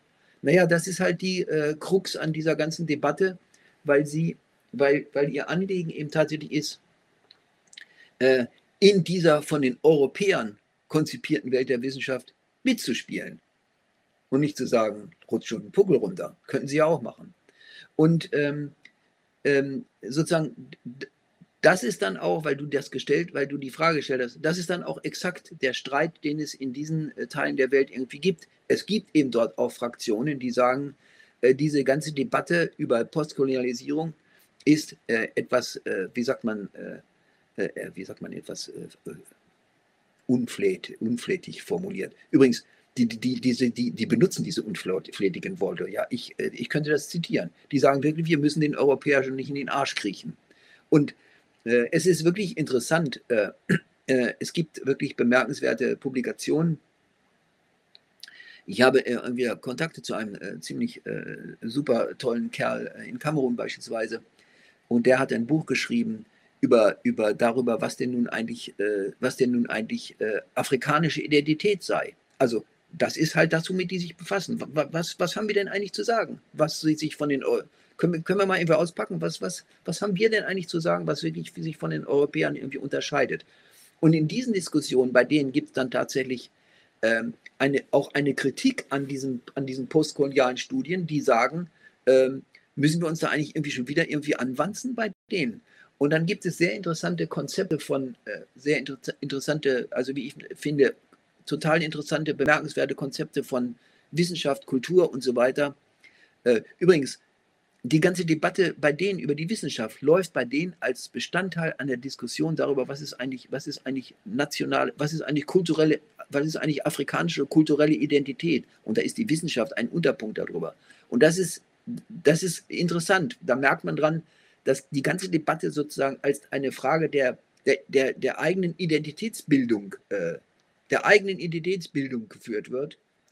Und deswegen gibt es da Leute, die sagen, diese ganze Kritik an diesen Europäern, vergiss sie. Denkt mal lieber darüber nach, können wir mal wieder darüber nachdenken, was wir eigentlich sind. Was ist, was ist eigentlich für uns wichtig? Was bedeuten wir? Und da gibt es interessante Publikationen, die bestehen quasi in diesem Diskurs innerhalb dieser äh, äh Debatten, äh, weisen sie zurück und äh, machen, äh, drücken quasi, äh, sind sozusagen deswegen äh, ganz bemerkenswert, äh, sie sind wirklich richtig antiwissenschaftlich. Ja? Die sagen wirklich richtig, ähm, und, zwar wirklich auch in dieser bewusst derben Form. Scheiß auf diese ganze Wissenschaft. Die sind richtig, richtig antiwissenschaftlich und nicht zu vergessen, als Form einer alternativen Wissenschaft.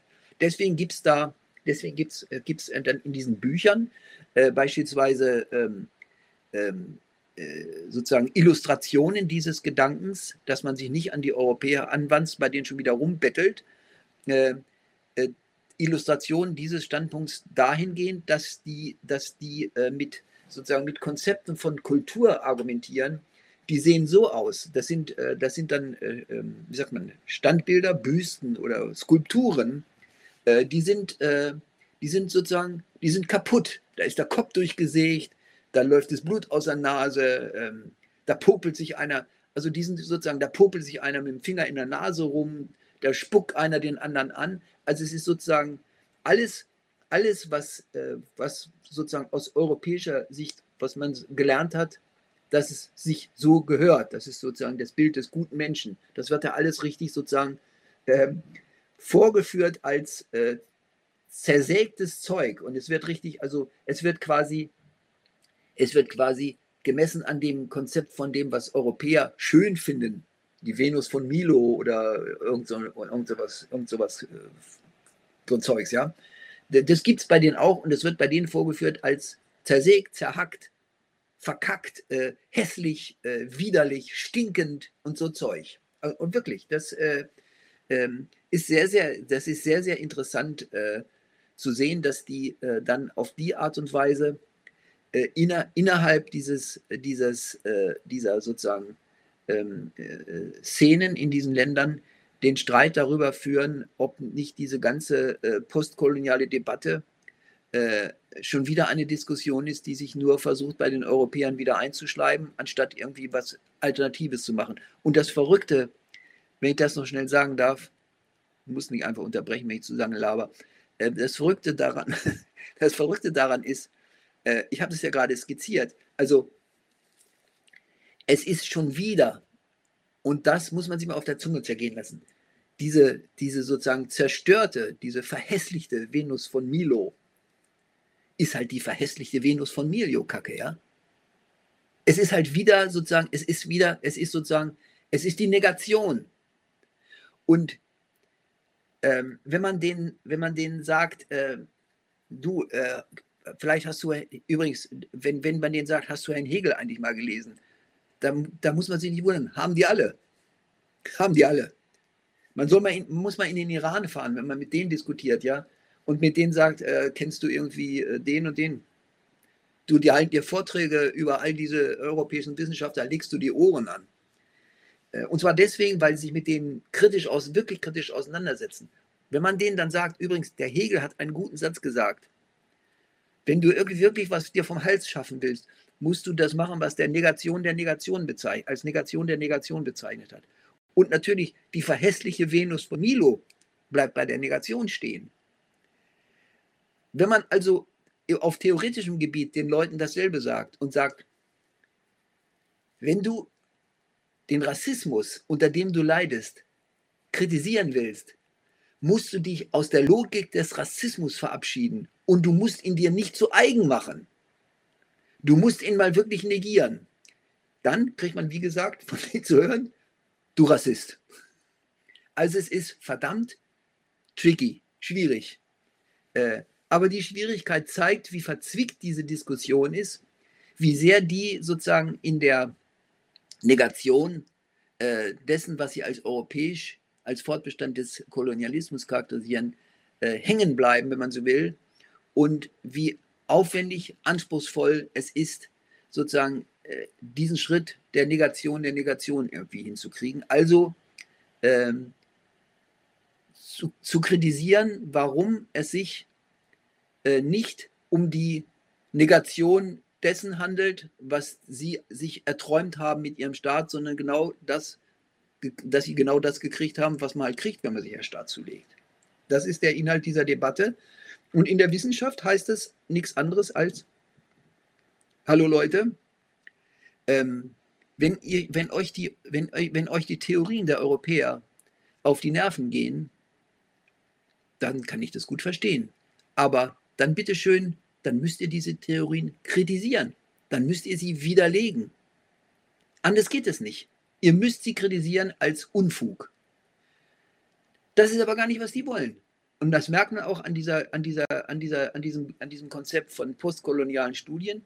Das ist gar nicht, was die wollen. Die wollen sagen, können wir mal mitmachen? Bitteschön, wir möchten unsere eigenen Theorien machen und die möcht, möchtet ihr bitte anerkennen. Und damit ist das ganze Baby den, Dach, den, den Bach runtergegangen weil sie sozusagen dann eben wie, dann äh, sozusagen genau das äh, reproduzieren. Und wenn man sich diese Theorien und die Kritiken, die da äh, äh, äh im Einzelnen anguckt, dann wird einem wirklich schwindlig, weil das alles Kopien von dem sind, was die Europäer irgendwie machen. Können wir mal dann irgendwie durchdiskutieren, wenn wir über Beispiele über äh, Kritik von Eurozentrismus irgendwie diskutieren.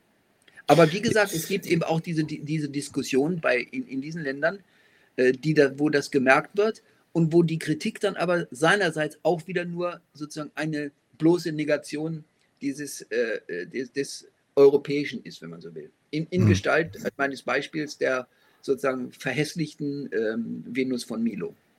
Ja, sehr interessant. Das äh, wusste ich so auch noch nicht tatsächlich.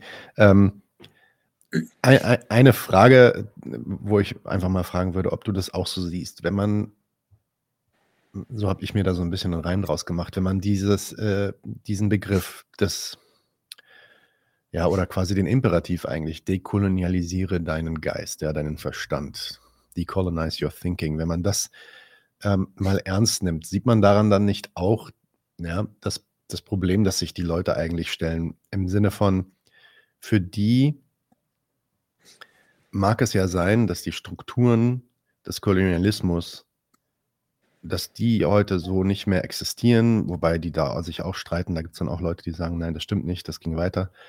Aber zumindest die Leute, die sagen, decolonize your thinking, legen das Problem ähm, oder legen die Ursache des Problems, das sie da erkennen, in das Denken der Leute. Einerseits der, das Denken der Leute im Westen, äh, oder auch das Denken der Leute in den eigenen Ländern. Wenn die also ihr Denken ändern würden, sich anders, sich anders stellen würden zu der Welt, dann wäre das Problem aus der Welt. Und damit ist im Endeffekt die Struktur, die dem ganzen Denken unterliegt, meinetwegen die Wirtschaft, das politische System, der Staat, ist eigentlich schon affirmiert mit diesem Gedanken.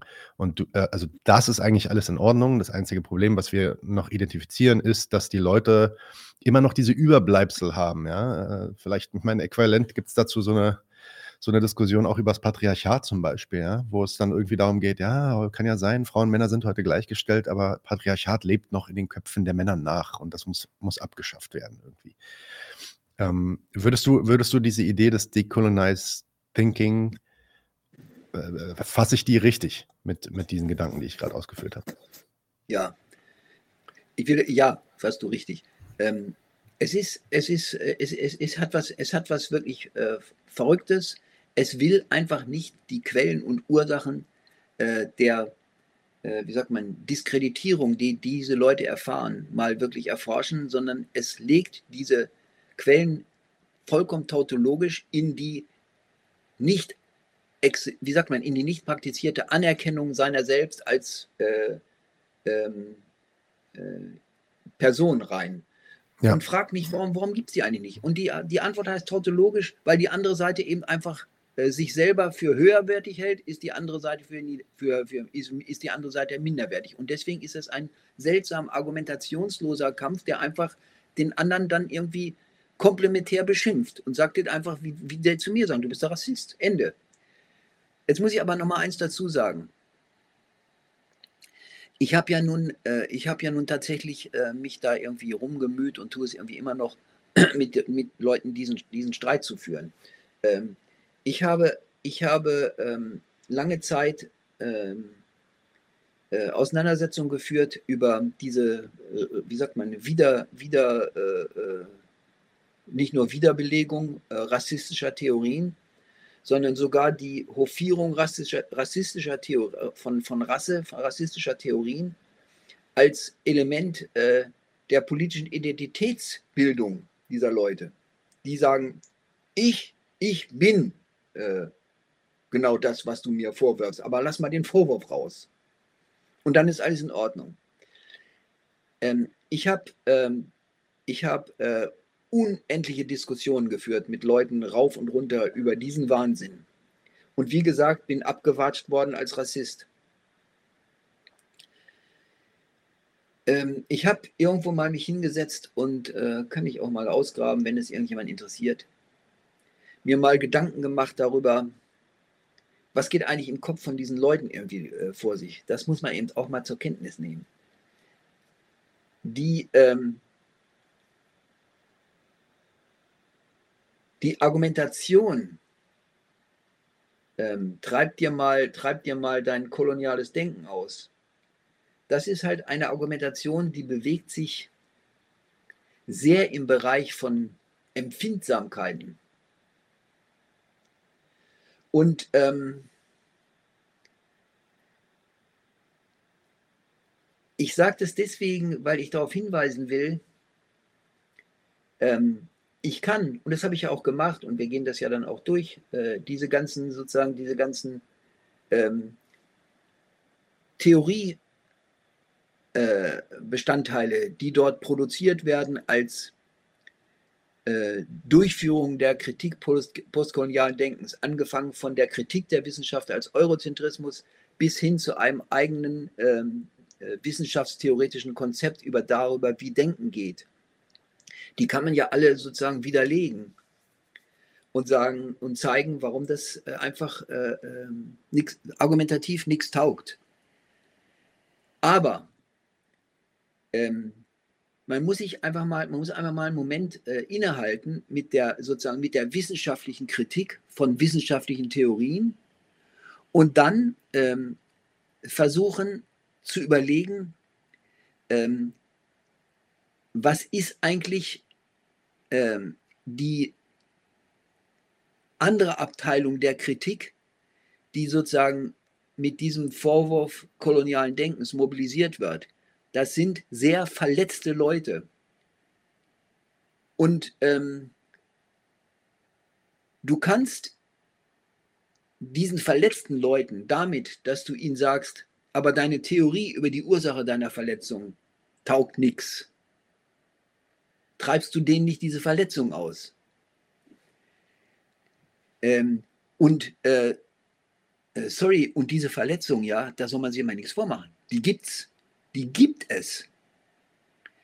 Die Leute werden von morgens bis abends zur Sau gemacht. Und sozusagen auf der Grundlage es hinzukriegen, das muss man sich einfach mal an fünf Fingern abzählen. Aus der Grundlage, dass man von morgens bis abends zur Sau gemacht wird. Die Distanz aufzubringen, die man aufbringen muss, um die über einen so gefällten Urteile nicht als Verletzungen verdauen zu wollen, sondern denen mit der Frage zu begegnen, stimmt es eigentlich, was du da sagst? Das muss man erstmal hinkriegen. Also sozusagen sich, sich, sich sozusagen gegenüber den eigenen Verletzungen gegenüberstellen, als wären sie gar nicht meine eigenen Verletzungen, sondern als wären sie Verletzungen von einem Mr. X und irgendwo. Und dann sagen, jetzt denke ich mal darüber nach, äh, was das eigentlich ist. Und äh, da muss man schon mal sagen, äh, das ist einfach, das ist ein verdammt, ein verdammt, schwierig, ein verdammt schwieriger, ein verdammt schwieriger Akt. Ich habe ja nicht gesagt, dass man das nicht machen muss. Das muss man machen. Und nur so kommt man auch aus der Scheiße raus.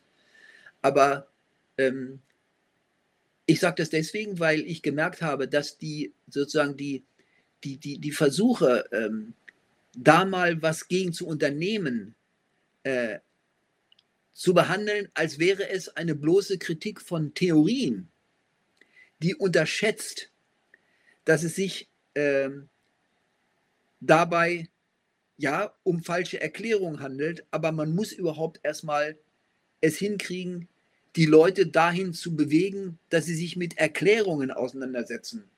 Und um das hinzukriegen, musst du erstmal sozusagen es hinkriegen, deine Verletzungen ähm, zur Seite zu legen und zu sagen, ich, ich, ich muss jetzt mal darüber nachdenken, was ist da eigentlich dran los. Nur auf der Grundlage kannst du überhaupt darüber nachdenken und nur auf der Grundlage kannst du dann auch das, was ich vorhin gesagt habe, diese Negation der Negation machen.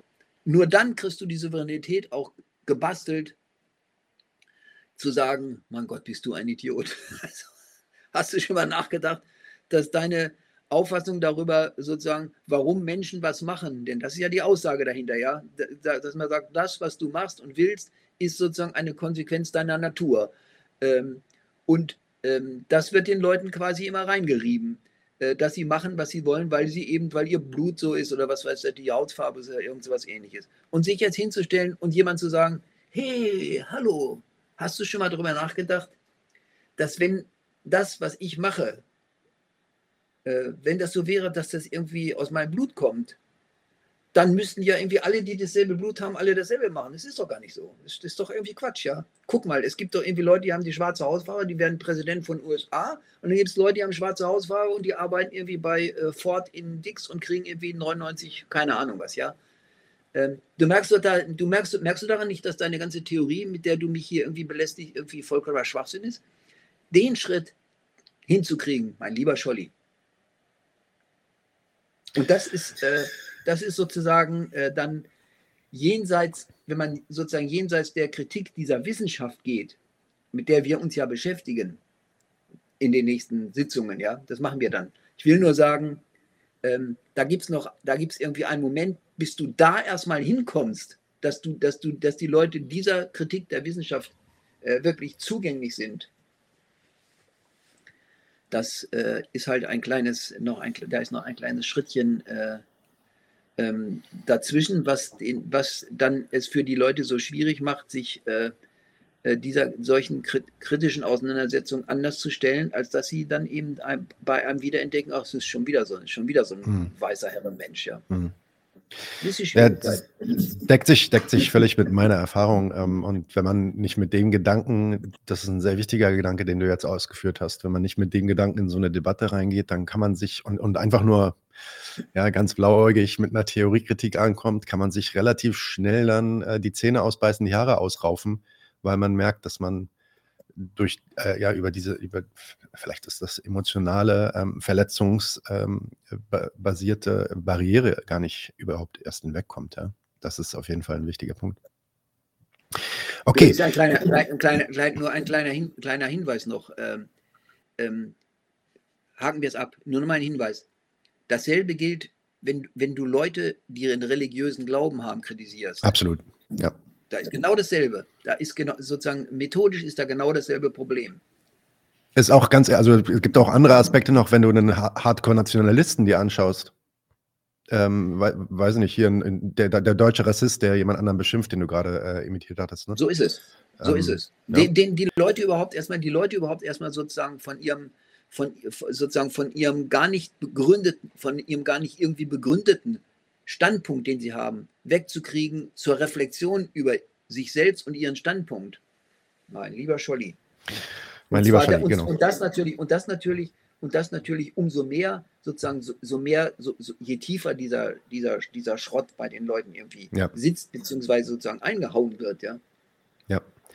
Okay, ähm, Michael, wir haben jetzt schon sehr viel geredet. Ich will trotzdem noch einen kurzen Überblick geben. Du hast es schon gesagt, wir werden einige Sitzungen jetzt machen, ähm, wo wir diese verschiedenen ähm, ja, Theorieabteilungen quasi der postkolonialen Studien durchgehen werden. Und ich hätte jetzt gern, dass du einfach mal wirklich kurz, ohne das groß auszuführen, einfach mal aufzählst, welche Abteilungen das denn eigentlich sind. Vielleicht in ein, zwei Sätzen zusammenfassen, worum geht es da ähm, und äh, warum muss man sich das anschauen sodass wir dann ein bisschen Überblick kriegen, was in den nächsten Monaten, wir versuchen das so einmal im Monat zu machen, äh, hier behandelt werden wird. Und dann haben wir, glaube ich, eine schöne runde Einführung für das Thema für alle Leute geschaffen.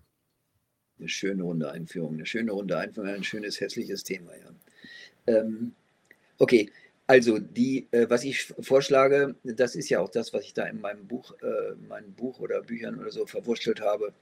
Ähm, die Bereiche, mit denen man sich befassen muss, sind folgende ich muss gestehen, ich weiß nicht, ob es ähm, irgendeine gute Logik zwischen diesen Dingern irgendwie gibt. Man kann sie irgendwie, äh, also sozusagen, ob es eine logische Reihenfolge gibt, ich weiß es irgendwie nicht so richtig. Äh, muss man darüber nachdenken. Aber die, die Punkte, die man, mit denen man sich da auseinandersetzen muss, um zu begreifen, wie diese Leute denken äh, und um zu zeigen, was an den Gedanken äh, schräg ist, ähm, sind folgende. Das erste ist klar, äh, das ist die, die äh, sozusagen, und das ist ja der Ausgangspunkt von denen, ähm, obwohl man da auch darüber streiten kann, was eigentlich der Ausgangspunkt ist, aber lassen wir es mal dahingestellt sein. Ähm, auf jeden Fall gibt es als zentrales Element in diesen Diskussionen das, was sich unter das, was sich als Kritik äh, dieser, äh, dieser Denke vorstellt, das ist die Kritik namens Eurozentrismus. Und was diese Kritik an Eurozentrismus eigentlich kritisiert und was nicht und wie sie argumentiert und so weiter, das ist irgendwie äh, das große Thema, äh, mit dem man sich befassen muss. Also mit der Kritik, die die an den äh, von Ihnen als eurozentristisch äh, gekennzeichneten Wissenschaften, ähm, habe ich am Anfang vergessen, irgendwie sagen, nennen, zeigen, irgendwie so, Eurozentrismus. Ähm, der zweite Punkt ist äh, dann, was eigentlich der äh, Kern dieser ganzen äh, Diskussion ist, äh, der Kern sozusagen dessen, was Sie, äh, was, was Gegenstand der Reflexion eigentlich ist. Und der Gegenstand dieser Reflexion ist, das habe ich ja vorhin schon mehr, mehrfach angedeutet, man merkt es nochmal an, an dem Namen, den sich diese Geschichte irgendwie gibt. Der Name heißt halt Dekolonialisierung des Denkens. Und Dekolonialisierung heißt halt äh, Beseitigung der äh, weiterhin existierenden ähm, Nichtanerkennung äh, äh, politischer Identitäten. Ähm, das ist, äh, sind Diskussionen, die ähm, vor allem irgendwie bei, den, bei der äh, die gute Frau Spieback irgendwie federführend ist. Ähm, bei, dem, bei der Kritik von Eurozentrismus äh, will ich jetzt mal irgendwie auf Namen verzichten. Ist ja auch nicht so wichtig. Kann ich dann mal eingehen, wenn man das irgendwie diskutieren, wer da was zu beigetragen hat. Auf jeden Fall ähm, die Debatte darüber, was da eigentlich diskutiert wird, wenn äh, quasi auf der Anerkennung politischer Identitäten ähm, äh, insistiert wird, das ist der, der, der Schwerpunkt Nummer eins, das sind, sind diese Spivak-Geschichten. Ähm, dann gibt es äh, eine dritte Abteilung, das ist sozusagen die konstruktive Wendung dieser Kritik von Eurozentrismus und die äh, äh sozusagen die praktische Umsetzung äh, der Debatten, die äh, ich gerade genannt habe, die äh, sich beklagen über die nicht existierende Gleichwertigkeit äh, von politischen Identitäten Spivak. Das ist die Debatte, die dann sozusagen das praktisch, äh, die praktischen Alternativen ausarbeiten. Das ist die, das, was unter dem Titel Indigenis Indigenisierung von äh, Wissenschaft ähm, äh, debattiert wird. Und wieder debattiert wird, wieder argumentiert wird. Äh, das ist der, äh, habe ich richtig gezählt, der dritte große, der dritte große Schwerpunkt. Ähm, dann, äh, jetzt will ich das nicht vergessen, ähm, dann gibt es, auch das hat sich ja angedeutet, vor allem mit meinen Hinweisen auf die historischen Zusammenhänge und Hintergründe dieser ganzen Debatte und die Entwicklung, wie diese Debatte entstanden ist. Man muss sich mal beschäftigen, auch beschäftigen damit, dass ähm, alle diese äh, Debatten ähm, äh, sozusagen, wie sagt man, äh, eine, eine quasi, äh, wie sagt man, wissenschaftshistorische Entwicklung irgendwie genommen haben.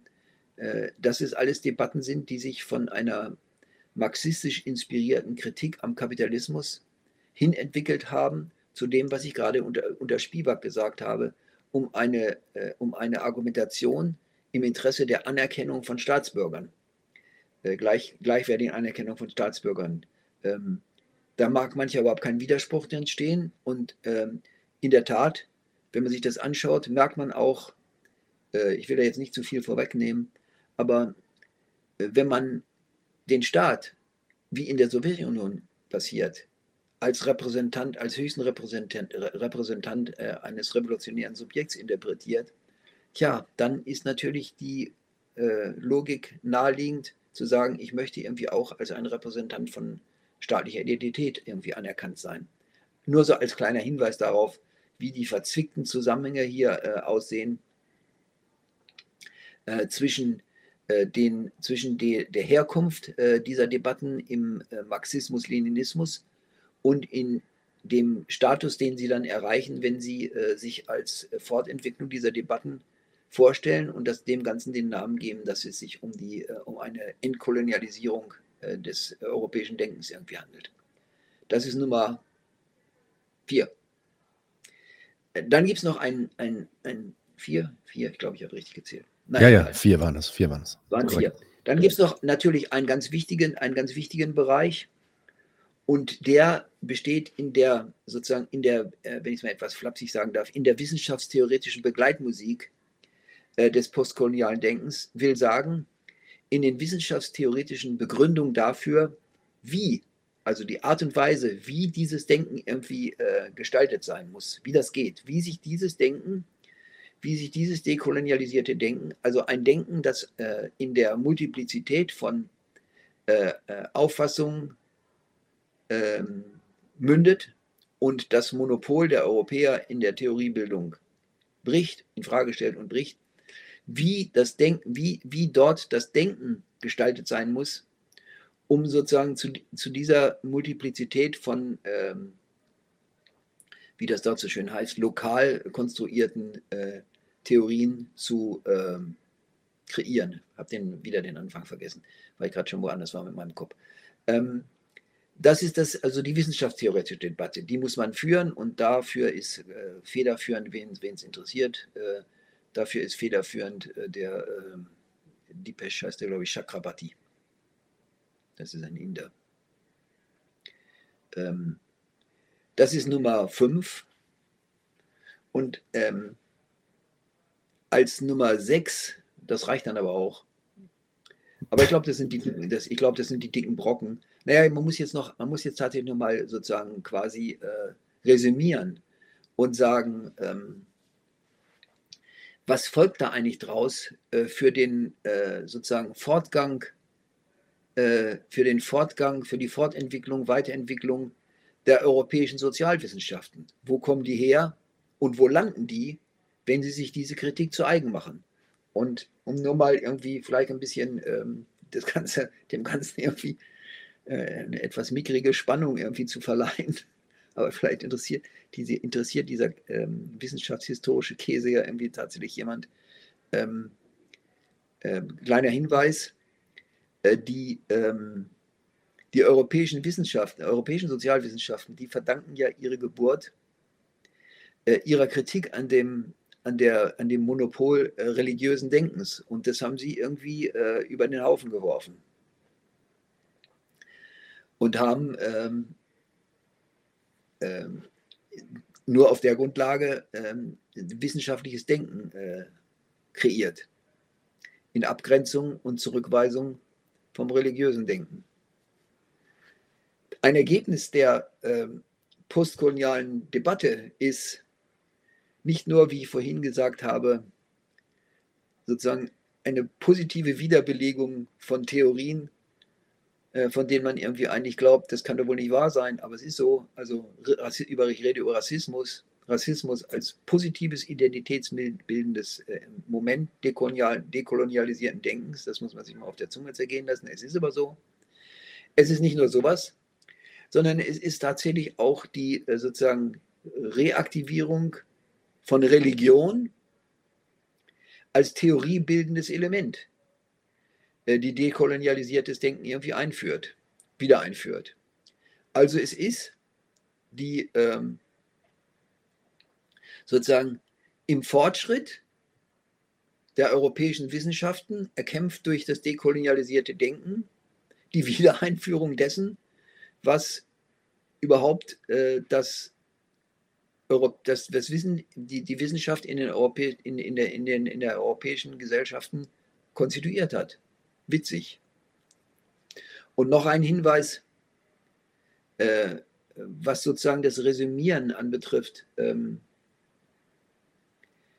die, ähm, da gibt es noch eine, eine, eine, eine ähm, ähm, noch, noch, zwei Aspekte nur kurz zu erwähnen. Ähm, ist ja klar, man muss sich irgendwie fragen, wie, wie, wie geht denn das, wie geht denn das, habe ich vorhin schon ein paar Mal, glaube ich, gesagt, das muss man dann aber mal noch ein bisschen genauer machen. Wie geht denn das eigentlich aus dem Marxismus und Leninismus hervor? Äh, wie passt das denn überhaupt? Ähm, was, was war bei dem da, äh, das äh, den Leuten erlaubt hat, nicht einfach zu sagen, ich verbrenne diese Bücher, sondern dass die sagen, ähm, was wir jetzt machen als dekolonialisiertes Denken, ist eine Weiterentwicklung dieses Denkens, nachdem diese Staaten äh, unabhängige Staaten geworden sind. Wie geht das denn? Da muss ja irgendwie was an diesen Theorien dran sein, dass man das so interpretieren kann. Und da ist was dran. Das muss man ja auch diskutieren.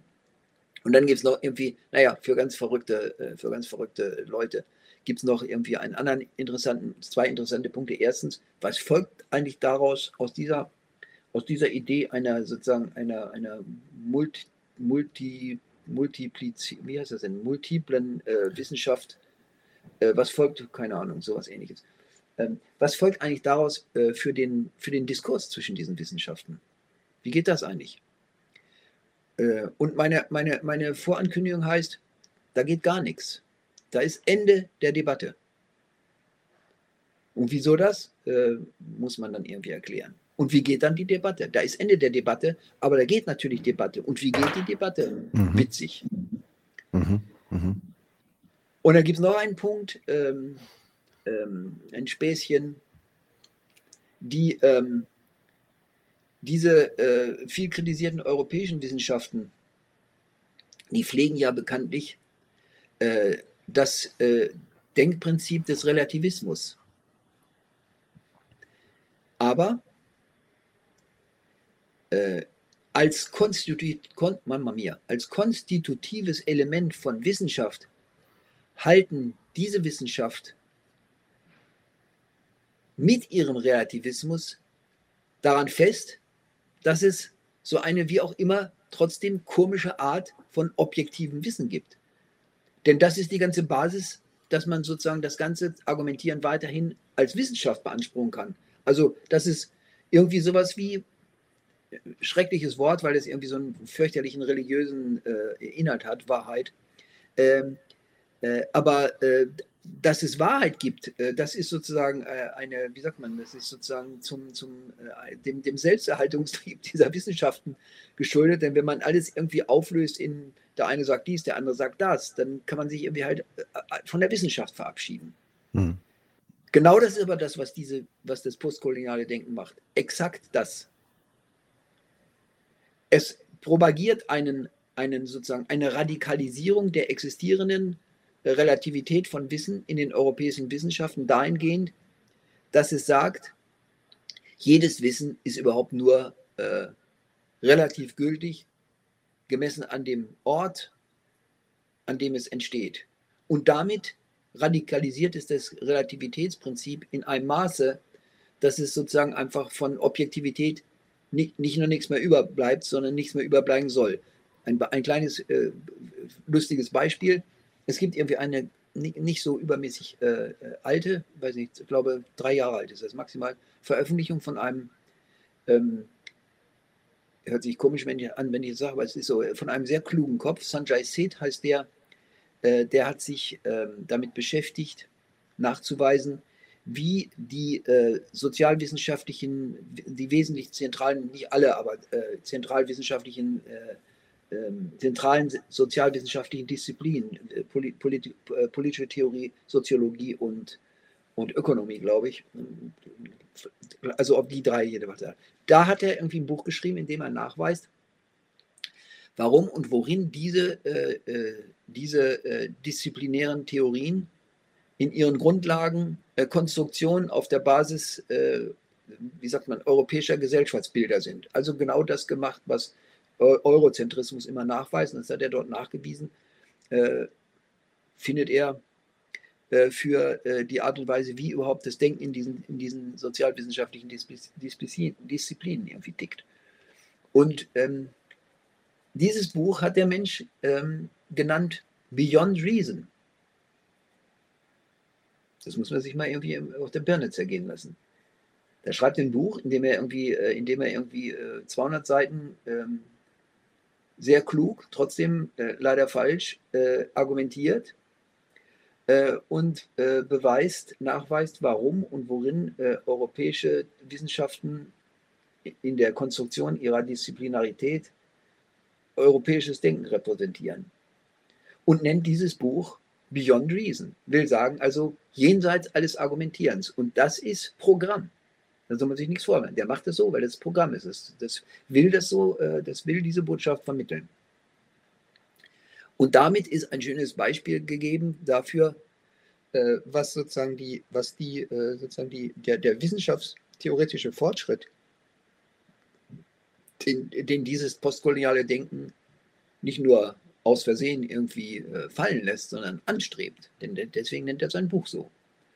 Äh, da kann man sich da ausmalen, was das heißt. Es ist sozusagen der Angriff auf die letzten Momente der Objektivität von, von Wissenschaft. Mhm. Und die, okay. Konsequenzen, Konsequenzen, deswegen kann man sich irgendwie mal äh, ausmalen. Aber lassen wir es dabei. Das machen wir dann andermal.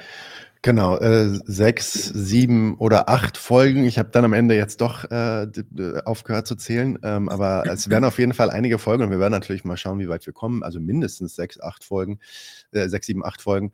Kann ja auch sein, dass dann äh, wir dann nochmal ein paar Antwortfolgen machen, wenn es Kommentare gibt, zum Beispiel auch auf dieses Video hier, ähm, dann meldet euch gerne. Könnt natürlich dann auch im Live-Chat mitmachen, wenn das ausgestrahlt wird. Ähm, bleibt mir erstmal nur Danke zu sagen an Michael. Folgt doch Michael auf seinem YouTube-Account, der heißt Know Why, der wird auch hier unten verlinkt werden. Außerdem schaut euch seinen Blog an, Michael Kuhn zusammengeschrieben.net. Und äh, wir nee, sehen mich. Michael, stimmt nicht. Michael minus Kuhn. Michael minus Kuhn, okay. Dann habe ich das glaube jedenfalls. Glaube ich. Ja, beide Sachen ausprobieren. Ich werde es prüfen und äh, den richtigen Link in die Beschreibung packen, auf jeden Fall. Genau. Ähm, okay. Ja, Michael, wir sehen uns auf jeden Fall äh, bald schon wieder für die nächste Folge. Die nächste Folge dreht sich dann genau um deinen ersten Punkt, den du angesprochen hattest, nämlich die Idee des Eurozentrismus und was da so hintersteckt.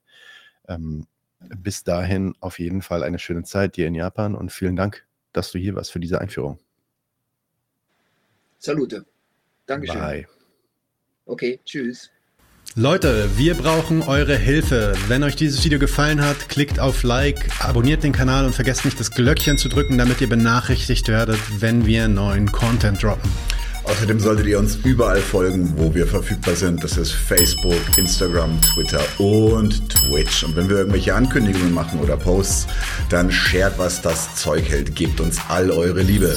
Wir haben mittlerweile ziemlich signifikante Kosten. Wenn ihr es euch irgendwie leisten könnt, unterstützt uns doch auf Patreon. Dann kommt ihr auch in den Genuss verschiedener Vorteile, wie zum Beispiel Zugang zu unserer Discord-Community oder Zugang zu den ultrageheimen Patreon-Episoden, die wir dort posten. Außerdem könnt ihr uns natürlich auch über PayPal Spenden zukommen lassen. Außerdem haben wir mittlerweile einen eigenen Online-Shop. Das heißt, wenn ihr euch immer noch fragt, was ihr euren Lieben zu Weihnachten, Ostern oder sonst wie schenken könnt, geht dorthin und kauft duftes Merch. Alle Links dazu hier in der Beschreibung oder auch auf unserer Webseite 99 zu 1.de. Vielen Dank fürs Dabeisein, danke für die Unterstützung und wir sehen uns in diesem Theater.